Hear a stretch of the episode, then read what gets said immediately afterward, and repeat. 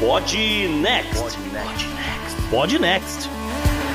Fala galera, estamos aqui para o episódio 115 do Pod Next, numa pegada de temas importantes, né, nesse último mês e meio. É, fico feliz que os feedbacks tenham sido bem positivos aí em relação a esses, esses episódios recentes. E nessa tocada, né, seguindo em frente, estou eu, JP, e cara, é, é, essa semana tá um calor aqui urrando, cara, que sei lá, cara, dá, dá nem para explicar e eu acho que esse assunto de calor vai, vai, vai pegar aí no programa. Pois é, salve ouvinte, salve JP, aqui é Gustavo Rebelo e olha, eu acho que hoje vai ser um daqueles programas que a gente chega e sai muito mais inteligente do que quando a gente chegou, sabe? Porque hoje, JP, a gente conta com a presença dela que, poxa, hum talvez uma das maiores autoridades quando o assunto é Israel, né? Em termos de, de, de, brasileiros, etc. Então seja muito bem-vinda ao Podnext, doutora Monique Sorachevski.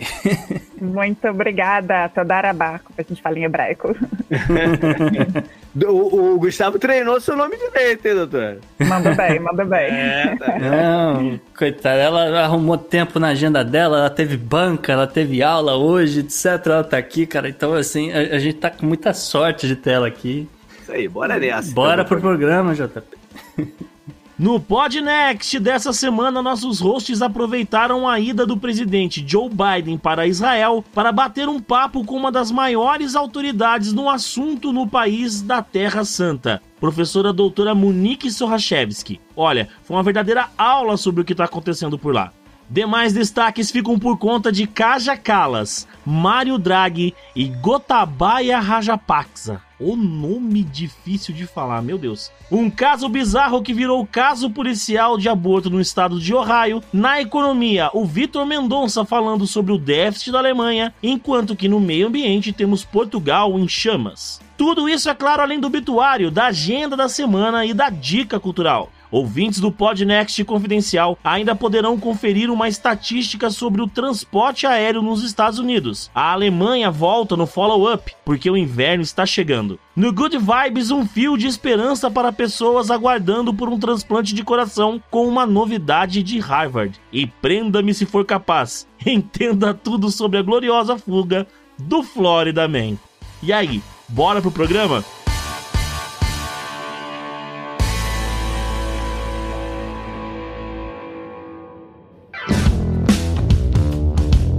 Pessoal, tô aqui para lembrar algumas coisinhas. A primeira é que a gente ainda tem aquela meta de bater é, do, dos assinantes do Confidencial que a gente tem livros aqui que a gente tá louco para distribuir pra galera e a gente não chega naquele númerozinho. Então, pessoal, aqueles que ainda não entraram, né, não, não viram lá como é que funciona, dá uma chance pra gente. Você é, pode assinar, tem tempo pra, pra, pra ver, né, como, como funciona. Não é uma coisa que você tem que fazer para sempre, você pode é, parar a hora que você precisar ou, ou, ou quiser. Então, dá essa força lá, assina o confidencial, que ajuda muito a gente a manter aqui o programa funcionando. A gente também tem a opção de Pix, se você quiser fazer só uma contribuição. E também queria reforçar aqui sobre o nosso projeto de tour. O primeiro deles é o Tour Espacial, em que a gente vai visitar dois centros, dois Space Centers aqui na, nos Estados Unidos. É, no Texas, né, o de Houston, e depois a gente vem aqui para Flórida para o Kennedy Space Center. O programa está recheado de, de coisas bacanas para fazer. Algumas estão lá no roteiro, outras vão ser surpresa. Então a gente já começou uh, a ter participantes, né? A gente já tem participantes uh, confirmados, ou seja, o tour vai rolar, uh, não é uma coisa de si, ou vai rolar. Então, se você quiser vir, tem que tem que decidir rápido, cara. Tem o, quer dizer, tem não, mas o bom é decidir rápido, porque é, são vagas limitadas, né? A gente tem limitou em 10 os participantes desse ano e tem a questão de aéreo, que flutua muito, uh, tem o tempo de parcelamento sem juros, né? Quanto, quanto mais cedo você decidir vir, tem mais chance de mais parcelas aí que a gente pode fazer uh, sem juros. Então me dá um toque por e-mail para o jp.10jardas.com. Os links estão lá no nosso site e vamos embora.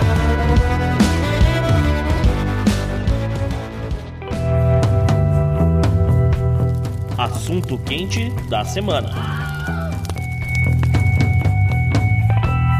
Então, como o Gustavo já antecipou, o nosso assunto hoje é Israel. E isso vem na carona, né, de uma visita recente que está acontecendo essa semana, né, do, do presidente americano Biden àquela região inteira que começou exatamente por Israel. Então a gente vai passar aí o que são os motivos dessa visita e qual é o momento geopolítico, né, de, de relações de Israel com seus vizinhos, adversários, aliados, enfim, vamos dar uma passada também pela política interna. Vamos brincar aí, né, Gustavo, como você falou, para aproveitar todo o conhecimento da doutora Monique. Pois é, né? Justamente nessa, esse programa é motivado, como você falou, né, JP, pela essa visita do Biden. Ele que vai conhecer o novo primeiro-ministro de Israel, Yair Lapid, porque, né, o Naftali Bennett renunciou aí tem pouco tempo, já trocaram um primeiro-ministro interino, uh, e uh, uh, todo, até onde a gente tá sabe... porque a pergunta principal é, ele vai apertar a mão do, do primeiro-ministro ou não?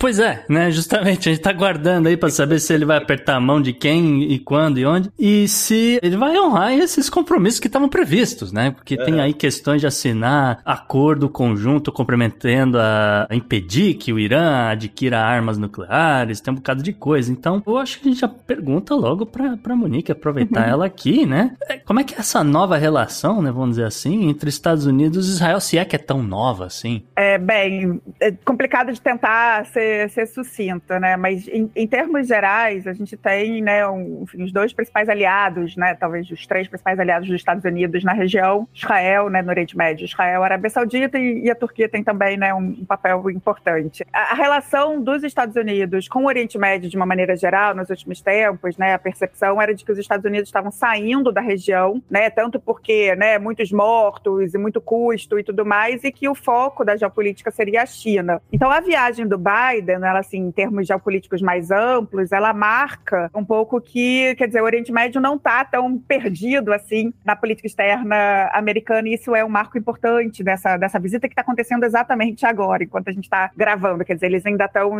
o Biden ainda está em Israel e vai para a Arábia Saudita depois. A outra coisa que eu acho interessante é que parecia, né, quer dizer, historicamente a relação de Israel e dos Estados Unidos era bipartidária, quer dizer, republicanos e democratas meio que igualmente tendo uma lida com a região. No, no reinado, quase, né, no amplo governo do Bibi Netanyahu durante muito tempo, parecia que a tendência estava indo para os republicanos, toda aliança quase que, sobretudo no, no, governo Trump, relações né, com a família Trump em especial. Então, a, a visita do Biden, uma coisa importante, é voltar um pouco para o chamado bipartidarismo, quer dizer, os democratas ali na figura do Biden, trazendo, assim que ele pisou em Israel, ele falou que Desculpa era... te cortar, mas o, o, o, o Bibi não foi um dos primeiros a ligar para o Biden parabenizando a vitória dele, ele até já tinha dado um pouco dessa mensagem do bipartidarismo, né? Todas aquelas cenas dele com o Trump é. faziam parte do show, né? É, o Bibi sim, mas você, se você for ler a biografia do Obama e se você for estudar um pouco, né, enfim, hum. mais essa relação, o Obama em especial foi muito humilhado pelo Benjamin Netanyahu, né, enfim, quando ele bypassou uhum. para o governo Obama e foi né, para o Congresso, e a gente tem que lembrar que o Biden não só era vice-presidente do sim. Obama, como né, era o grande nome para pensar a política externa do Obama. Então, você uhum. tem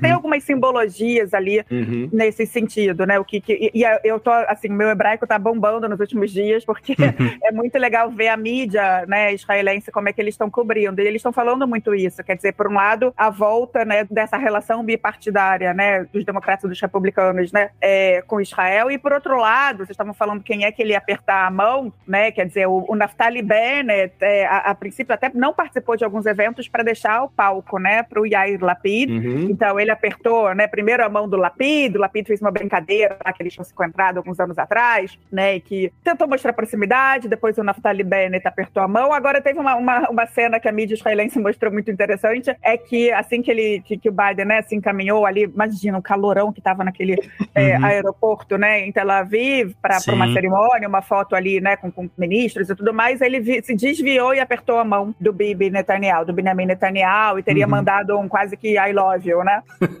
Depois Sim. o Bibi falou: a gente se conhece há 40 anos. Então, enfim, com, to, com todas as questões que a gente tem com o Benjamin uhum. Netanyahu, ele é o primeiro-ministro que, que passou o Ben Gurion, né, no, no, no tempo de governo de Israel. Uhum. E, e, justamente Israel está nesse limbo aí de eleições, pode ser que ele volte nessa eleição de novembro. Quem sabe, então, tudo é possível, né? É, é que, assim. Eu... Já que a gente entrou nessa parte interna dele, como é que está o processo na justiça do, em, em, relação a ele? Será uma parte importante, né? Do, do... A última coisa que eu vi, assim, é, eu não estou acompanhando muito, mas às vezes sai alguma coisa, né? Então a última coisa que eu vi é que o, o Netanyahu tem um, um hábito de é, mergulhar os charutos que ele fuma em contrô, JP.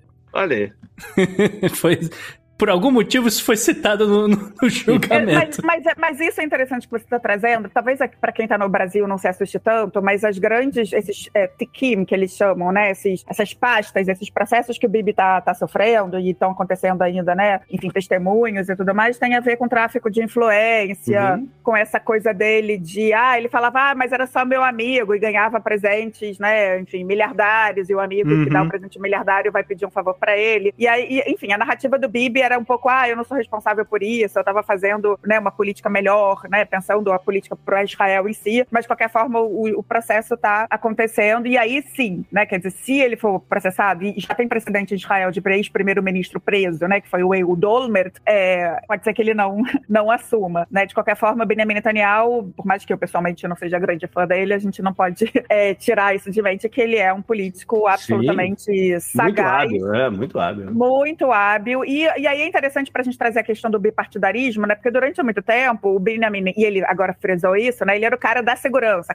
o cara do uhum, Irã, uhum. né? E, e, e, criticando, inclusive, né, essas negociações com o Irã por parte do governo dos Estados Unidos. E tanto, sobretudo, o Yair Lapid como primeiro-ministro interino agora, ele frisou, olha só, né? O Irã é a grande ameaça e, deu a entender que não era com a diplomacia e talvez, né, com, com uma ação mais firme que se deveria lidar com o Irã. Então, só para trazer o, o, bipartidarismo, digamos assim, né? Uhum. É, porque Israel a gente brinca, né, que a política interna israelense é Bibi e Ló Bibi, quer dizer, o Bibi e quem não é Bibi. E, e, foi assim um pouco que essa coalizão louca, né, se sustentou durante um ano, ela se Sim. desmontou agora. Então, é, enfim, né, só pra gente falar, a coisa tá acontecendo, né, a gente ainda não tem muita, muitas conclusões, mas eu, eu, eu chamaria a atenção pro bipartidarismo, tanto da relação do Estado de Israel com os dois partidos, né, nos Estados Unidos, uhum. como também uma pauta que era muito cara e que talvez fosse a grande essência do Benjamin Netanyahu, né, o Mister Segurança, o próprio Lapid está trazendo para si, tentando falar na mesma linguagem para o público interno e, se vocês me permitem, para a nova geopolítica do Oriente Médio, que acho que era o tema uhum. que vocês estavam falando. Sim. Né, existe um elefante na sala, que é a questão palestina, ela precisa ser é. solucionada por conta dos palestinos, por conta de Israel. Não há dúvida, né? Eu sempre falo isso, de que, né,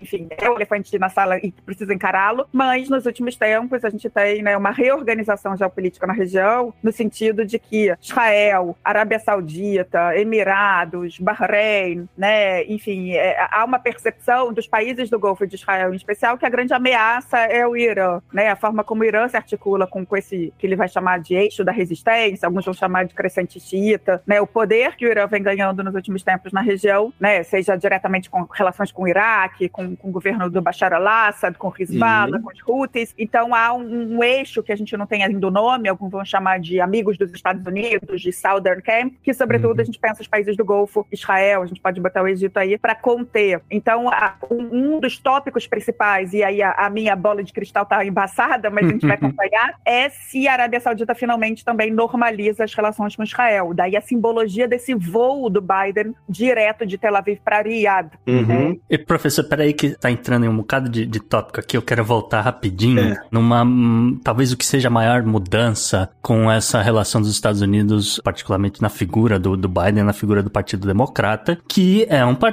que apoia a tal solução de dois estados, né? A relação aqui com a causa palestina, etc., é bem diferente da relação com o Partido Republicano. Então, antes da gente avançar para Irã, Arábia Saudita, etc., eu, eu queria saber se nesse momento em Israel, vamos dizer, é, se, se, é essa direção que o país está indo aí, saindo dessa pós-pandemia, saindo dessa recuperação econômica toda, etc., ou se nesse exato momento é, é uma coisa assim mais expansionista, mais pró-Israel, mais assentamentos e assim por diante. Você está dizendo em relação ao, ao governo de, aos democratas e a política israelense? Sim teoricamente, né, a gente entende que a figura do Biden represente a volta, uma insistência para a tal da solução de dois estados. Então, eu queria saber se nesse momento, nesse esse governo, saindo aí do Naftali Bennett, né, mas ainda uh, pensando no, no futuro, se essa ainda é, é a pauta mais popular ou se, essa, se, se a política de Israel está pensando em, em, em, ir mais numa direção, vamos dizer,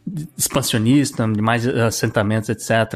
É, é, então, para dentro de Israel, eu não diria que, que, expansionista, mas, por exemplo, essa coalizão, esse Gush Ashinui, coalizão da mudança que se sustentou no, no, governo aí com partidos da esquerda, da extrema esquerda, partido árabe, né, da direita, que acabou de desmontar, a forma que sustentou esse governo por quase um ano foi justamente não encarar o elefante na sala, né? Não encarar a questão da Palestina propriamente dita, mas, né, mesmo o partido árabe, o RAM, participando, ele estava trazendo a pauta de desenvolvimento, a pauta econômica, né, dos palestinos israelenses que, que é um tema muito importante, porque justamente, né, se você trouxesse a, a solução, a busca por uma solução final, ia se esfacelar, acabou se esfacelando, de fato. Então, o que, que eu vejo dentro de Israel, e eu tenho falado muito sobre isso nos últimos tempos, é que a esquerda, né, que foi preponderante durante muito tempo, a narrativa de dois estados, a narrativa de que precisava dar território para poder negociar, se esvaziou muito, né, Gustavo? Israel ah, saiu do sul do Líbano em 2000 e o Hamas, o Hezbollah, né, se declarou vitorioso. Israel tirou, mesmo colonos, a força do, do, de Gaza, né, de Gaza em 2005, no ano seguinte, 2006, o Hamas foi eleito. Então, você pode ver que nas eleições, enfim, a esquerda foi se esvaziando essa uhum. pauta, uhum. e nos últimos tempos, o que a gente ouve, e mesmo de antigos ativistas da esquerda, era mais de que eles chamam de niula sirsur, de gestão do conflito, do que uma busca por uma uhum. solução propriamente dita. Então você tem, enfim, mesmo pessoas né, mais, digamos, ponderadas, achando que não tem com quem negociar, como é que você vai negociar? Porque se você olhar para o lado palestino também, há essa divisão entre a Autoridade Nacional Palestina, entre Sim. Hamas, né? Enfim, é muito complicado complicado. Tem uma eleição importante chegando justamente na, na, na, faixa de Gaza, etc. Aí, acho que ainda esse ano, talvez. Mas os Estados Unidos está se posicionando de alguma maneira nisso ou isso daí não está nem entrando na pauta do Biden lá no. no... Eu então, entendi que entraria.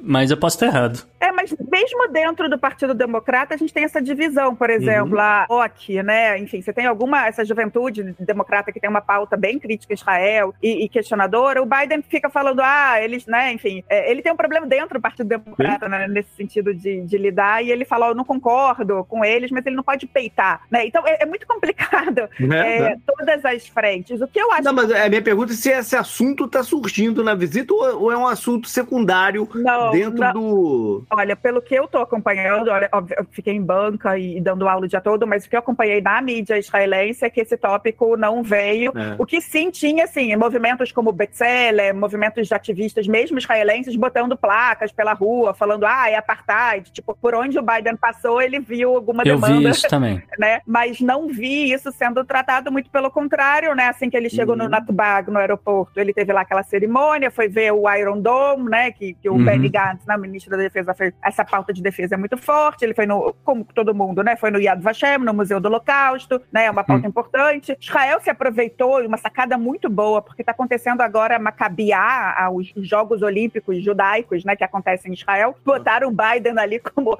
quase que mestre de cerimônia, né? Enfim, trouxeram uma, uma simbologia interessante, né? E está lotado de não só, né? O turismo que está voltando, mas de, de jovens do mundo todo, inclusive muitos brasileiros estão lá competindo, né? Então não vi isso é, pelo que eu acompanhei na mídia israelense em hebraico, e que hum. isso tivesse trazido, sido trazido Ainda pensando, então, na vida do, do, na vida palestina, assim, essa aproximação que os Estados Unidos estão tentando fazer, né, e já, já vinha acontecendo no governo Trump, do, do, de Israel, com alguns países por ali, principalmente a Arábia Saudita, ela tem algum impacto na vida palestina ou não muda nada? É, tem o um impacto de, de esvaziar a pauta palestina. Uhum. Então, é, isso é uma, um dos debates. Eu sou cofundadora e pesquisadora sênior do GEPOM, que é o grupo de estudos e pesquisa sobre Oriente Médio, e eu tenho alguns colegas que são árabes, a gente estava justamente discutindo isso, né? Porque a partir do momento que Emirados Árabes e Bahrein normalizam relações com Israel, essas relações só foram normalizadas porque a Arábia Saudita permitiu, né? Sim. Quando o Sudão menos, mas o Marrocos, né? Enfim, então já tem paz com o Egito, uma paz que estava fria durante muito uhum. tempo, que nos últimos tempos se aqueceu, até por conta de energia, né? Enfim, enfim, eles têm uhum. lá um, um, consórcio ali, uma atuação em relação à exploração de óleo e gás no, no Mediterrâneo, que é importantíssimo, inclusive para a Europa em tempos de, de guerra, Sim. na Ucrânia e tudo mais. A relação com a Jordânia, é, enfim, né, era um país meio mais ou menos, mas, né, enfim, tem um papel importante na região. E aí agora, quando a gente tem mais esses quatro países, né, e a Arábia Saudita, ela de fato, a, a, a grande questão é se vai ter uma,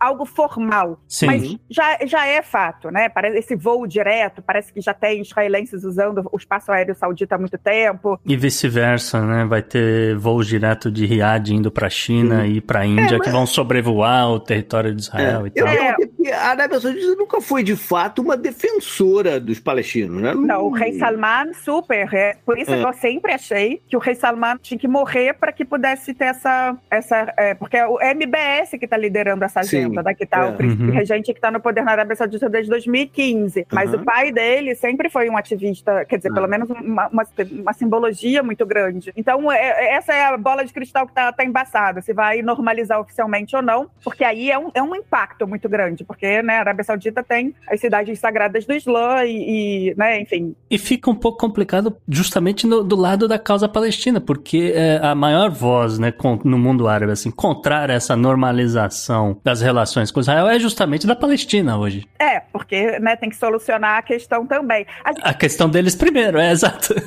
É, mas enfraquece também a esquerda israelense, né? Que, coitada, já está combalida, né? Eu sempre falo que Israel, quando você fala que é de esquerda, tem que falar baixinho, né? Porque, enfim, como eu falei, foi uhum. perdendo o espaço, mas o que eles falavam, quer dizer, você tinha que ter o fim da, da ocupação para poder normalizar Israel no Oriente Médio. Vejam vocês, não teve o fim da ocupação e Israel está é. sendo normalizado, né, na região. Então é. é mas pelo, é... pelo, pelo, uh, se eu entender, é, a, a visão hoje é que mesmo que se resolvesse o problema, não ia normalizar Israel. Né? É, não ia resolver de fato a, a, percepção sobre ele. Porque o que você disse, eles saíram do, do Líbano, foi ocupado pelo Hezbollah, esvaziaram um pouquinho o gado, o Hamas está lá. Então, não ia mudar esse espírito contra Israel lá dentro, né? É, essa vem sendo a percepção de, de, de, muitos na política israelense, muitos, inclusive, ex-ativistas da esquerda, né? Uhum. Que olha só, tudo que era tido como um passo para poder ter uma negociação não deu certo, então age-se de outras formas. É, então, a gente tem essa normalização, mas eu acho interessante pensar, estava discutindo com, com, com várias pessoas, né? Agora até o Henrique Henrique Zimmermann,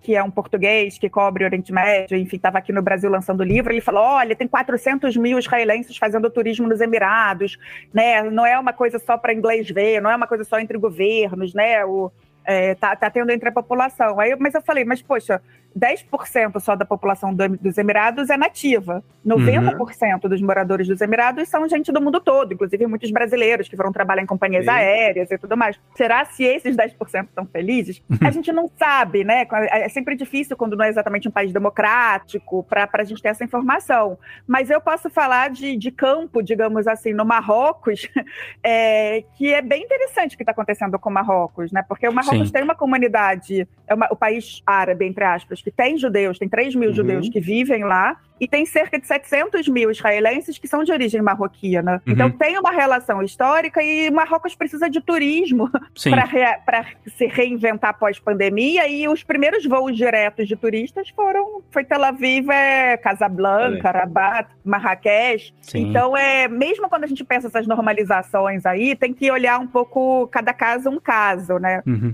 O Marrocos a gente vai falar um outro dia que a gente tem que fazer um programa sobre a África urgente, JP. Uhum. Mas eu quero voltar aqui na questão do Irã. Eu quero fazer a mesma pergunta que eu fiz pro Tanguy Bagdadi antes da fama, viu, professora? Meu amigo e ex-aluno, querido. Ex justamente, é, ficou famoso, agora não tem tempo de gravar com a gente. É, que é o seguinte, eu perguntei para ele no começo do ano, olha, tudo leva a crer que Estados Unidos e, e o Irã não vão conseguir, ou estão muito atrasados em conseguir retomar o acordo nuclear. Então tudo leva a crer que o Irã deve conseguir, para bem e para mal, as suas armas nucleares. Então a minha pergunta é: o, o mundo está preparado para um Irã com armas nucleares? É, enfim, é, é muito complicada essa, essa questão. Eu acho que vocês devem estar acompanhando, né? Israel sempre nega. A gente, mais uma vez, é muito difícil a gente ter, né? Tem um jogo também de informação. É, é que a guerra, né? Enfim, o conflito está cada vez mais aquecido, né? É um tal de enfim, pessoas iranianas ligadas ao programa nuclear que estão morrendo, inclusive mesmo em território iraniano. Uhum. É, a percepção é de que, enfim, está é, tá se, tá se acelerando e há uma ameaça, uma percepção. Eu acho muito importante falar isso. Para, Israel, para os israelenses, aí eu posso falar aí como também alguém que tem um chapéu israelense, é, a percepção de que o Irã é uma ameaça existencial, seja indiretamente ou é, quase que diretamente através dos proxies, né? Ou seja, o uhum. sobretudo o Hezbollah. Então, é, não sei. É, é, o, que, o que eu temo é que a próprio, o próprio Lapida agora falando sobre isso, né? Que a, que a diplomacia não vai dar conta da percepção de ameaça. Então, o que, que vai acontecer?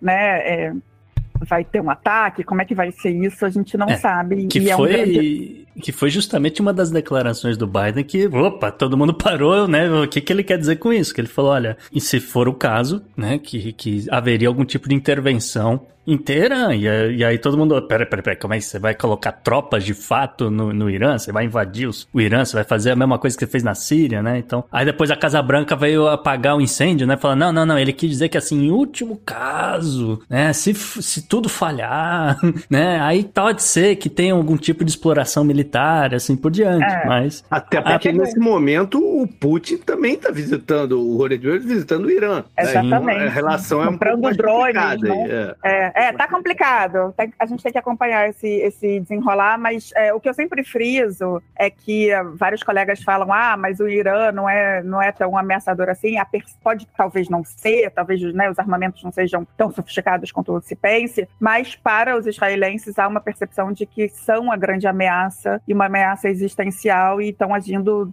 a, fazendo alianças, agindo como eles acham que é a, a, defesa da sua existência. E a gente, então eu vou aproveitar essa deixa aí que a gente falou que o Putin está comprando drones do Irã, né, é, justamente para falar dessa guerra que não deixa de ser uma guerra de proxy, né, uma, entre a, a OTAN barra Estados Unidos com a Rússia lá na Ucrânia e uh, se de um lado a Rússia está comprando drones uh, do Irã, do outro lado a gente tem aí pedidos e mais pedidos do presidente Biden ao governo de Israel para ajudar, para mandar mais armas armas para, de alguma forma, ajudar o exército da Ucrânia. Né? Então, Israel tem um milhão de, de russo-parlantes, né? E, e, eu estava até conversando com colegas, porque acho que eu estava falando para vocês também, né? Eu acompanho a mídia israelense porque tem pessoas que entendem russo e ucraniano e é uma outra visão, né, uhum. da guerra. A sociedade civil israelense, digamos assim, ela está toda pró-Ucrânia, inclusive tem voluntários, né? Voluntários com experiência militar. É, então, assim, na sociedade civil, você vejo, enfim, pedidos de apoio, que eles falam que é ajuda humanitária, né? E tudo mais é pró-Ucrânia. Em termos de Estado, a gente tem uma questão importante, quer dizer, a Rússia, é, ela domina a Síria, né? E é com aval da Rússia que Israel consegue fazer alguns ataques contra o Hezbollah, que, mais uma vez, né, entendido como uma ameaça é, existencial. A Rússia tem uma comunidade judaica ainda importante que pode, historicamente, vem sendo, é, pode ser retida, né? Enfim, tem um milhão de russoparlantes em Israel, mas tem ainda muitos russos né, em toda a é, União Soviética. Então, assim, Israel não peita e não vai peitar a Rússia. A, quer dizer, não peitava. Agora o, o Lapida agora está dando um, umas falas mais, né, tipo, criticando a Rússia. Mas historicamente, isso foi a razão né, de Israel tentar ficar ali até como tentar ser mediador, assim como a Turquia, porque tem, digamos, relações boas com os dois lados, né? Uhum. Por outro lado, né, a gente tem a Ucrânia, que tem um presidente judeu, ao que me consta, o único chefe de Estado, né, além do Lapid judeu uhum. no mundo é o, o Volodymyr é, Zelensky e que né, também tem uma comunidade judaica importante. E um detalhe, que eu não vejo ninguém falando sobre isso, é que a Ucrânia é uma potência também cyber e que tem muitos israelenses ligados e muitos ucranianos que trabalham para empresas israelenses. Em teoria, então, isso faria Israel o mediador ideal para o conflito. Né? Mas, mas, a gente não está vendo isso acontecer na não, prática. O, né? o, o, Bennett, no começo, não sei se vocês lembram, tentou, no começo é. do conflito, o Bennett tentou justamente é. por falar isso. Olha, tem uma comunidade judaica em ambos, a gente tem, enfim, tentou ser um, um, um moderador, assim como o Erdogan também. É, não rolou, porque, enfim, não sei se é para moderar, se, se existe possibilidade real de moderar um conflito que uhum. tenha Putin num dos lados, né? Mas, assim, o que eu, o que eu responderia para vocês é que a sociedade civil, é, o, o Yuval Noah Harari falou isso, né? Que durante muito tempo, quando você falava Israel tem um milhão de russos, né? Todo mundo falava Russi. Agora não, agora a pessoa fala, não, não, eu sou azerbaijanês. Não, não, eu sou,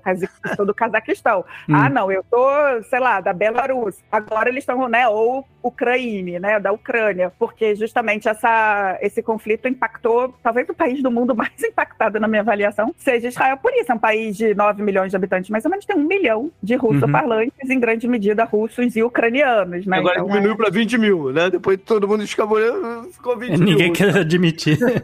Nesse sentido aí de tentar negociar paz ou um cessar-fogo, alguma coisa assim, a última notícia que eu li com relação a Israel foi que o ex-líder do Shin Bet, o Avi Dichter, acho que é assim que pronuncia, ele seria uma dessas pessoas, ele que tem um pouco mais de experiência nesse lado de relações internacionais, ele seria o nome ali, representante de Israel nesse, nesse conflito todo. Eu não, particularmente eu não, não, não conheço muito sobre a vida dele, mas eu sei que ele, ele é uma figura relativamente importante ali dentro do Knesset. Tá, você tá mais informado do que eu, Gustavo. Não sei exatamente quem é.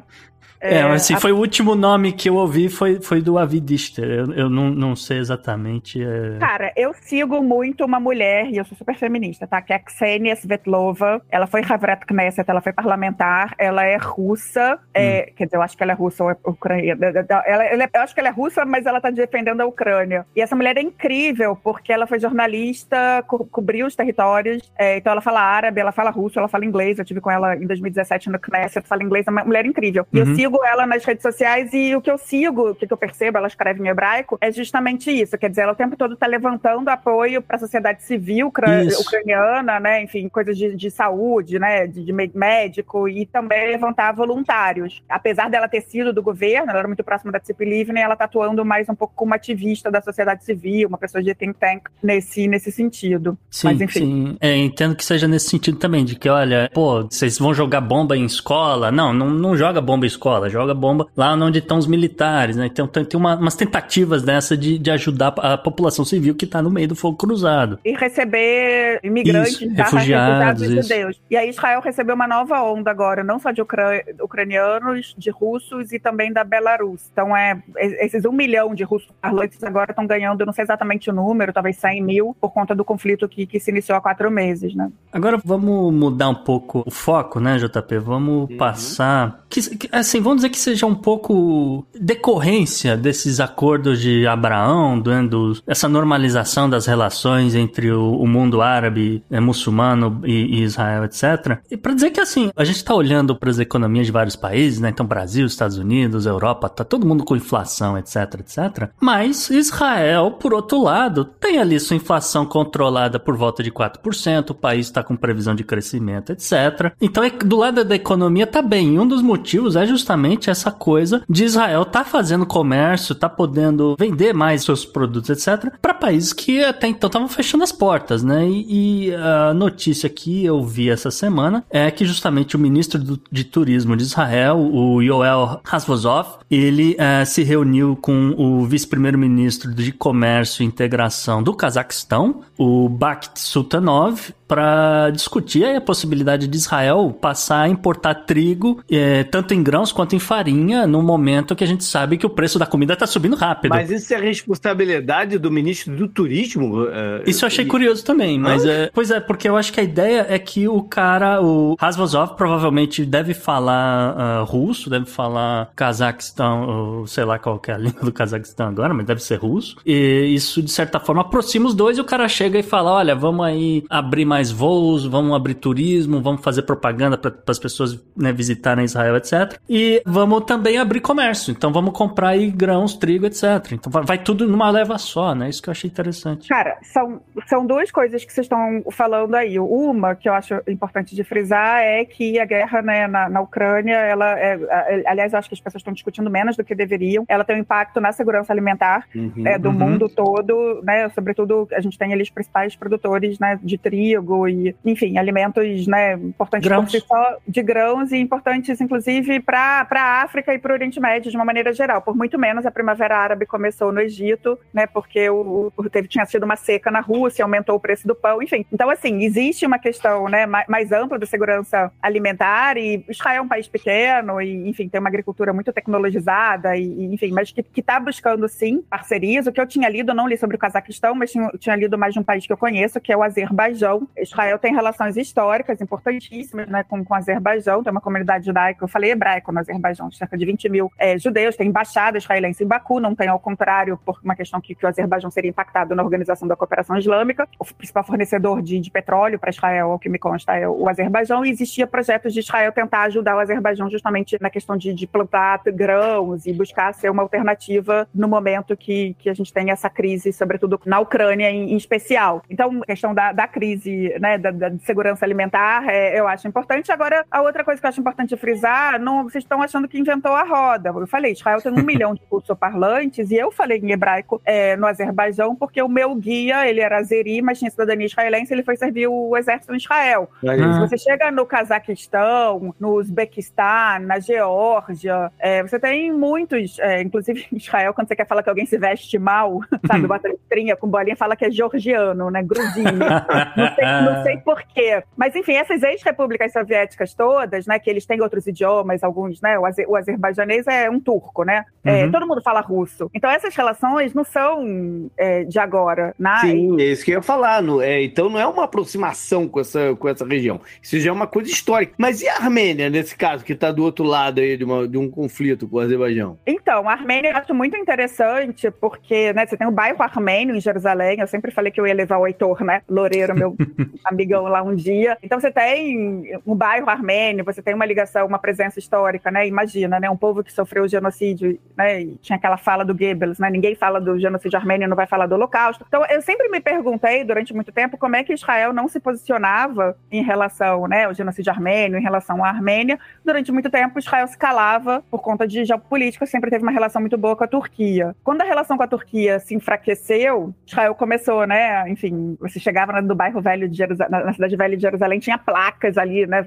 contra os turcos. Eu nunca tinha visto isso antes, né? E, enfim, isso durante um tempo, até o, o livro agora que saiu de dois historiadores israelenses sobre o genocídio armênio, o Drorzev e o Benny Morris. Enfim, tinha Israel estava mais saidinho, né, em relação à Armênia, diminuiu um pouco porque as relações com a Turquia estão se reatando e a gente sabe, né, isso é no-go, né, o tipo de, de tema que, uhum. que você não consegue avançar com a Turquia se você tem a questão do, do genocídio em si, é um tema essencial, né, para a Armênia. E, e, teve isso, quer dizer, agora no caso de Nagorno-Karabakh, né, barra Artsakh, é, a gente teve é, Israel mais uma vez, né, quer dizer, do lado do Azerbaijão, assim como a Turquia, e, enfim, isso impacta um pouco na, nas relações. Eu não tenho muitos detalhes, né, mas eu sempre achei curioso isso em relação à Armênia, porque, enfim, para mim era era para ser um tema super falado em Israel, mas uhum. por razões geopolíticas se calava, né? É, com certeza. É, mas o, o, que eu frisaria de tudo que, que a gente falou é que não é novidade, tá? Israel sempre teve, quer dizer, por conta dessa história judaica e, sobretudo, desde o fim da União Soviética, essa massiva imigração de judeus né, vindos da ex-União Soviética para Israel, tem uma relação histórica importante com o Cáucaso e mesmo com a Ásia Central. Isso não é novidade. A novidade talvez seja o Golfo. É. Sim. Deixa eu fazer uma, uma, uma, pergunta assim, muito, muito viajante. Assim. Israel, com essas costuras que estão fazendo aí econômicas, né, pode se tornar um facilitador da região para esse comércio de grãos, um, um, distribuidor, como se fosse uma. Um centro de distribuição. Exato, de commodities de toda a região. E conseguindo fazendo isso, seria, enfim, o caminho da normalização de, de Israel por ali? Cara, eu não sei se os grãos, mas assim, uma das coisas que, que as pessoas. Enfim, até escutei uma, uma professora falando, ah, é, que não vai para frente essa normalização, mas na realidade, além dos 400, cerca de 400 mil israelenses fazendo turismo no Gol Golfo, além, enfim, de, de trocas aí de, de startups, né? Enfim, mesmo no período de pandemia, já na área de digital health, já estava acontecendo entre Israel é, e os Emirados, por exemplo. Existe um projeto já que já está se falando dele desde 2017 de construir uma ferrovia hum. de Oman até o porto de Haifa. E isso é muito importante. Isso é game changer, se, se sair, isso é aí muda changer. muito é, porque você bypassa o Estreito de Hormuz, que é uma área é. sensível, e o Bab al-Mandeb, uhum. e aí, né, quer dizer, você aceleraria, tem a coisa de pipelines e também de levar produtos, né? Então, é, tem um nome, o, o Gabriel Paciornik me deu o um nome para esse projeto, depois vocês podem procurar, né? Enfim, eu vi agora o Henrique Zimmermann falando de novo. Então, inclusive, seria uma, uma, uma ferrovia que passaria pela Jordânia e desembarcaria em Haifa. Então, englobaria a Jordânia inclusive acho que parte dos territórios palestinos. Então seria um uhum. projeto um game changer em vários sentidos. Sim. Né, imagina, pra... imagina eles conseguirem facilitar a chegada de, de, de comida e, e, outras coisas, por exemplo, para o Líbano, que está numa crise brabíssima. É, não... Se eles conseguem fazer essa facilitação. O Líbano não está no radar. Pois é, mas se conseguisse fazer essa facilitação, aí sim seria uma ação que pudesse ter esse guarda-chuva de, de, de, normalização, porque é... a gente sabe que é, para resolver o problema Palestina, o, o, grande acordo não é com a Arábia Saudita, é com Síria e Líbano, principalmente. Justamente a gente vê essa aproximação, então tem mais voos agora, tem, tem, gente sobrevoando o território de Israel, etc. Então isso vale para a Arábia Saudita, para a Turquia, para Marrocos, para um monte de gente, etc. A única exceção sendo justamente o Líbano. É. E aí eu vejo um problema com o, o Hezbollah, que a, professora tem citado, e justamente influência do Irã, infelizmente ou felizmente, não sei. Então, o Guga Chakra tá gritando hoje na mídia sobre isso, né? Que é um absurdo, e ele usa um monte de adjetivos. Adoro o Google, é um amigo, tá? Mas ele usa uns adjetivos, né? O ditador, feio, bobo, chato, né? Do MBS. É óbvio que, que é complicado o que acontece, né? Não são exatamente democratas. Tem uma série de problemas que acontecem no Golfo. Mas vamos falar a verdade. A gente é todo mundo adulto aqui. O eixo de poder do mundo árabe mudou do Levante pro. Se é que já teve alguma vez no Levante, pro Golfo, já há muitos anos, né? Então, assim, é, a, a, Síria, é, é, é, os dois têm uma importância justamente porque o Irã, ou diretamente ou indiretamente, atua nesses territórios e ameaça Israel. Mas, enfim, a, Síria é um Estado falido, né? Não, não vai, quer dizer, tem o, o Bashar sobrevive, mas é um Estado que dificilmente vai voltar a ter a configuração que tinha. E o Líbano, tinha um diplomata que falava que era a Suíça dos Estados falidos, né? Quer dizer, é, você tem várias comodidades. Eu nunca fui ao Líbano, tô uma loucura para estudar, conhecer o Líbano. Eu sou muito parceira de várias instituições libanesas, mas, enfim, como cidadã israelense é, também. É a Argentina, é a Argentina do, da região. Ai, cara, eu acabei de voltar da Argentina. é, pois é, mas assim, o que, que eu acho, e dói o coração falar isso, sobretudo quando a gente pois vive é. num país que a maior parte da comunidade árabe no Brasil é de sírio-libaneses, e eles uhum. adoram, é aquilo ali para eles, né, para todos, sobretudo cristãos maronitas, melquitas, ortodoxos, alauítas, enfim, todos os grupos né, que vieram do Líbano e da Síria para cá têm uma ligação profunda e acham, né, ficam muito ressentidos pela perda de poder dessa região para o Golfo. Mas somos adultos é fato, né? E o Líbano, né, não só está vivendo uma série de problemas, ainda teve uma explosão num porto. É um estado quatro então, horas de energia. O Irã não consegue, né? o Irã não consegue resolver o problema econômico e de segurança alimentar do Líbano. Israel poderia. Poderia, mas não está no poderia, radar. Poderia. É, não está, no radar. Porque, é. porque, muitas vezes o caminho de, de, aproximação é ser um facilitador para o que as pessoas realmente precisam. Sim. Né? É, e, enfim. Mas aí você falou que estava viajando viajando e viajou. Porque viajei, você tem viajei. Toda, você tem camadas. Eu, eu, tenho, eu, tenho, eu tenho uma cabeça good vibes, não vai chegar lá. É, muito bom. Eu, eu também, assim. É. Adoro. Eu sempre falei com os meus amigos, um dia a gente vai de Jerusalém para Beirute, todo é. mundo junto. Mas, enfim, na prática, não é isso. E o próprio rola, Irã, é. gente, é porque a gente conhece também pouco sobre o Irã, mas eles estão vivendo uma seca há muito tempo, eles Sim. já têm... É... Tem seus próprios problemas, né? Para resolver o Líbano. Pois é. é. E é lamentável, porque, de fato, Israel teria tecnologia para dar um up aí na, na agricultura do, do, do, próprio Líbano. O Líbano está numa posição geográfica interessante. O Líbano só não tem, por exemplo, estações de dessalinização de, de água de mar e, e distribuição dessa água por gotejamento, assim por diante, que você, obviamente, Israel basicamente inventou esse troço. É, eu, eu trabalhei com isso tudo lá. Né? É. Então é, é, extremamente lamentável. E a galera vai, vai morrendo de fome, JP. É, é, é isso, cara. Não, o que tá acontecendo no Líbano, as pessoas estão indo embora, né? Enfim, é muito triste. Fala isso. Mas aí, é, o outro ponto de, de, de, relação que é importante por ali também é o Egito. Sim. Né? Como que tá a relação deles com o Egito? Tá boa. tá, como eu falei, durante muito tempo era uma paz fria, uhum. né? Obviamente, em termos de governos, e houve né, uma contra-revolução no Egito, e gente tem, né? Enfim, a Primavera Árabe se desfez. Então, né, a relação se dá sobretudo com Sisi, por várias razões, né? Enfim, para conter o Estado Islâmico no, no Sinai, para explorar né, óleo e gás ali no, no Mediterrâneo, né? Inclusive é, por conta da Irmandade Muçulmana, né? Enfim, também para conter a Irmandade Muçulmana barra Hamas na região. Muitos turistas hoje, o Al Monitor, que é uma plataforma maravilhosa para seguir o Oriente Médio, estava falando que os egípcios não estão conseguindo ir para o Sinai, porque está uhum. cheio de israelense. Eu já fui várias vezes para o Sinai, porque tem aquelas praias deliciosas. Os israelenses são loucos pelo Sinai, uhum. vão lá uhum. jogar gamão, enfim. É, adoro gamão. Muito bom. Então, assim, tem turismo, tem coisas de segurança e defesa, tem exploração de óleo e gás, inclusive com papel importante agora por conta da guerra na Ucrânia para a Europa. Então, assim, as relações com, com o Egito, que, que eram complicadas, na minha avaliação, estão mais aquecidas. Que eu, eu mochilei... uma, uma, uma dos itens de negociação que está aí são duas ilhas do Egito que eles estão passando de controle. Para a Arábia Saudita. Para a Arábia Saudita. Isso, isso é um dos itens do que seria essa normalização com a Arábia Saudita. São duas ilhas no Mar Vermelho uhum. que, estavam com o Egito e que Israel reconheceria como da Arábia Saudita. Isso estaria na negociação para que a Arábia Saudita deixasse usar o espaço aéreo. Enfim, uhum. se vai normalizar ou não, a gente vai acompanhar. É, eu não sei, eu, sinceramente eu não sei. Tem alguma importância, assim, sei lá, estratégica dessas ilhas? Elas só aumentam um pouco, talvez, o território marítimo da, de, da Arábia Saudita, alguma coisa assim? Ou Cara, é, eu, eu, eu, tenho que ler mais sobre isso. Eu acho que é uma coisa muito mais simbólica sobre soberania do que não me parece grandes coisas. Né? Foi, foi a minha percepção, foi essa também, né, na matéria. Uhum. E, doutora, tem como a gente agora fazer é, essa outra ponte, né, dos Estados Unidos com a Arábia Saudita em relação ao que, que o Biden está indo fazer lá na área específica de óleo e gás? É, ele está precisando, né, por conta da guerra na, na Rússia, é, da, da, quer dizer, da invasão Rússia, Ucrânia, é, é, essa necessidade de ter mais oferta no mercado né, de petróleo e a, né, enfim, ele tem uma relação com, controversa com, a Arábia Saudita pela forma uhum. como o Obama foi tratado no final, toda a questão do Khashoggi. Vamos a, acompanhar mais geopolítica, eu acho que ele está... Mas também tem a parte de fornecimento de arma, que não pode parar, tem um monte de coisa aí, né? Exatamente, né? O Najad Kuri, que trabalha comigo no Japão, que é um especialista especialista em Golfo, né, morou no Irã, acompanha a família saudita há muito tempo, ele ressalta que a indústria armamentista nos Estados Unidos ela é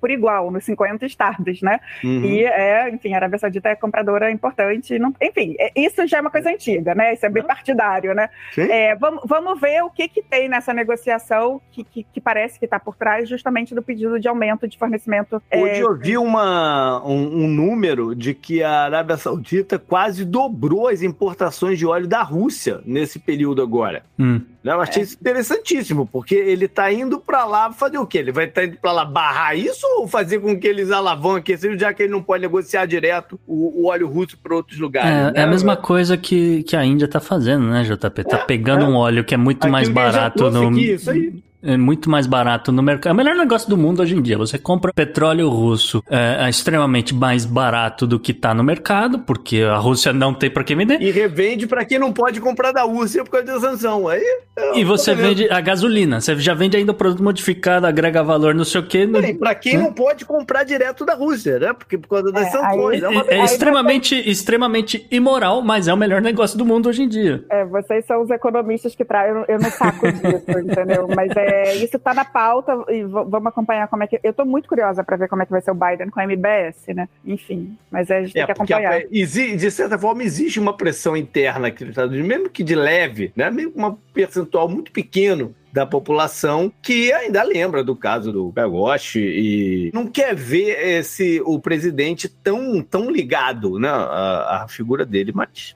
Eu acho que o que pesa mais foi essa coisa que a Monique trouxe, que aliás eu já tinha até me esquecido, que é o tanto que o Obama foi maltratado pela própria Arábia Saudita, né? E particularmente nessa transição do rei Salman pro MBS. Exatamente. Uhum. Tem um livro muito bom do Ben Hubbard, chama MBS. Ele é jornalista correspondente do New York Times em Beirute. Ele falou que depois que ele escreveu a biografia do MBS, ele não pôde voltar para a Arábia Saudita.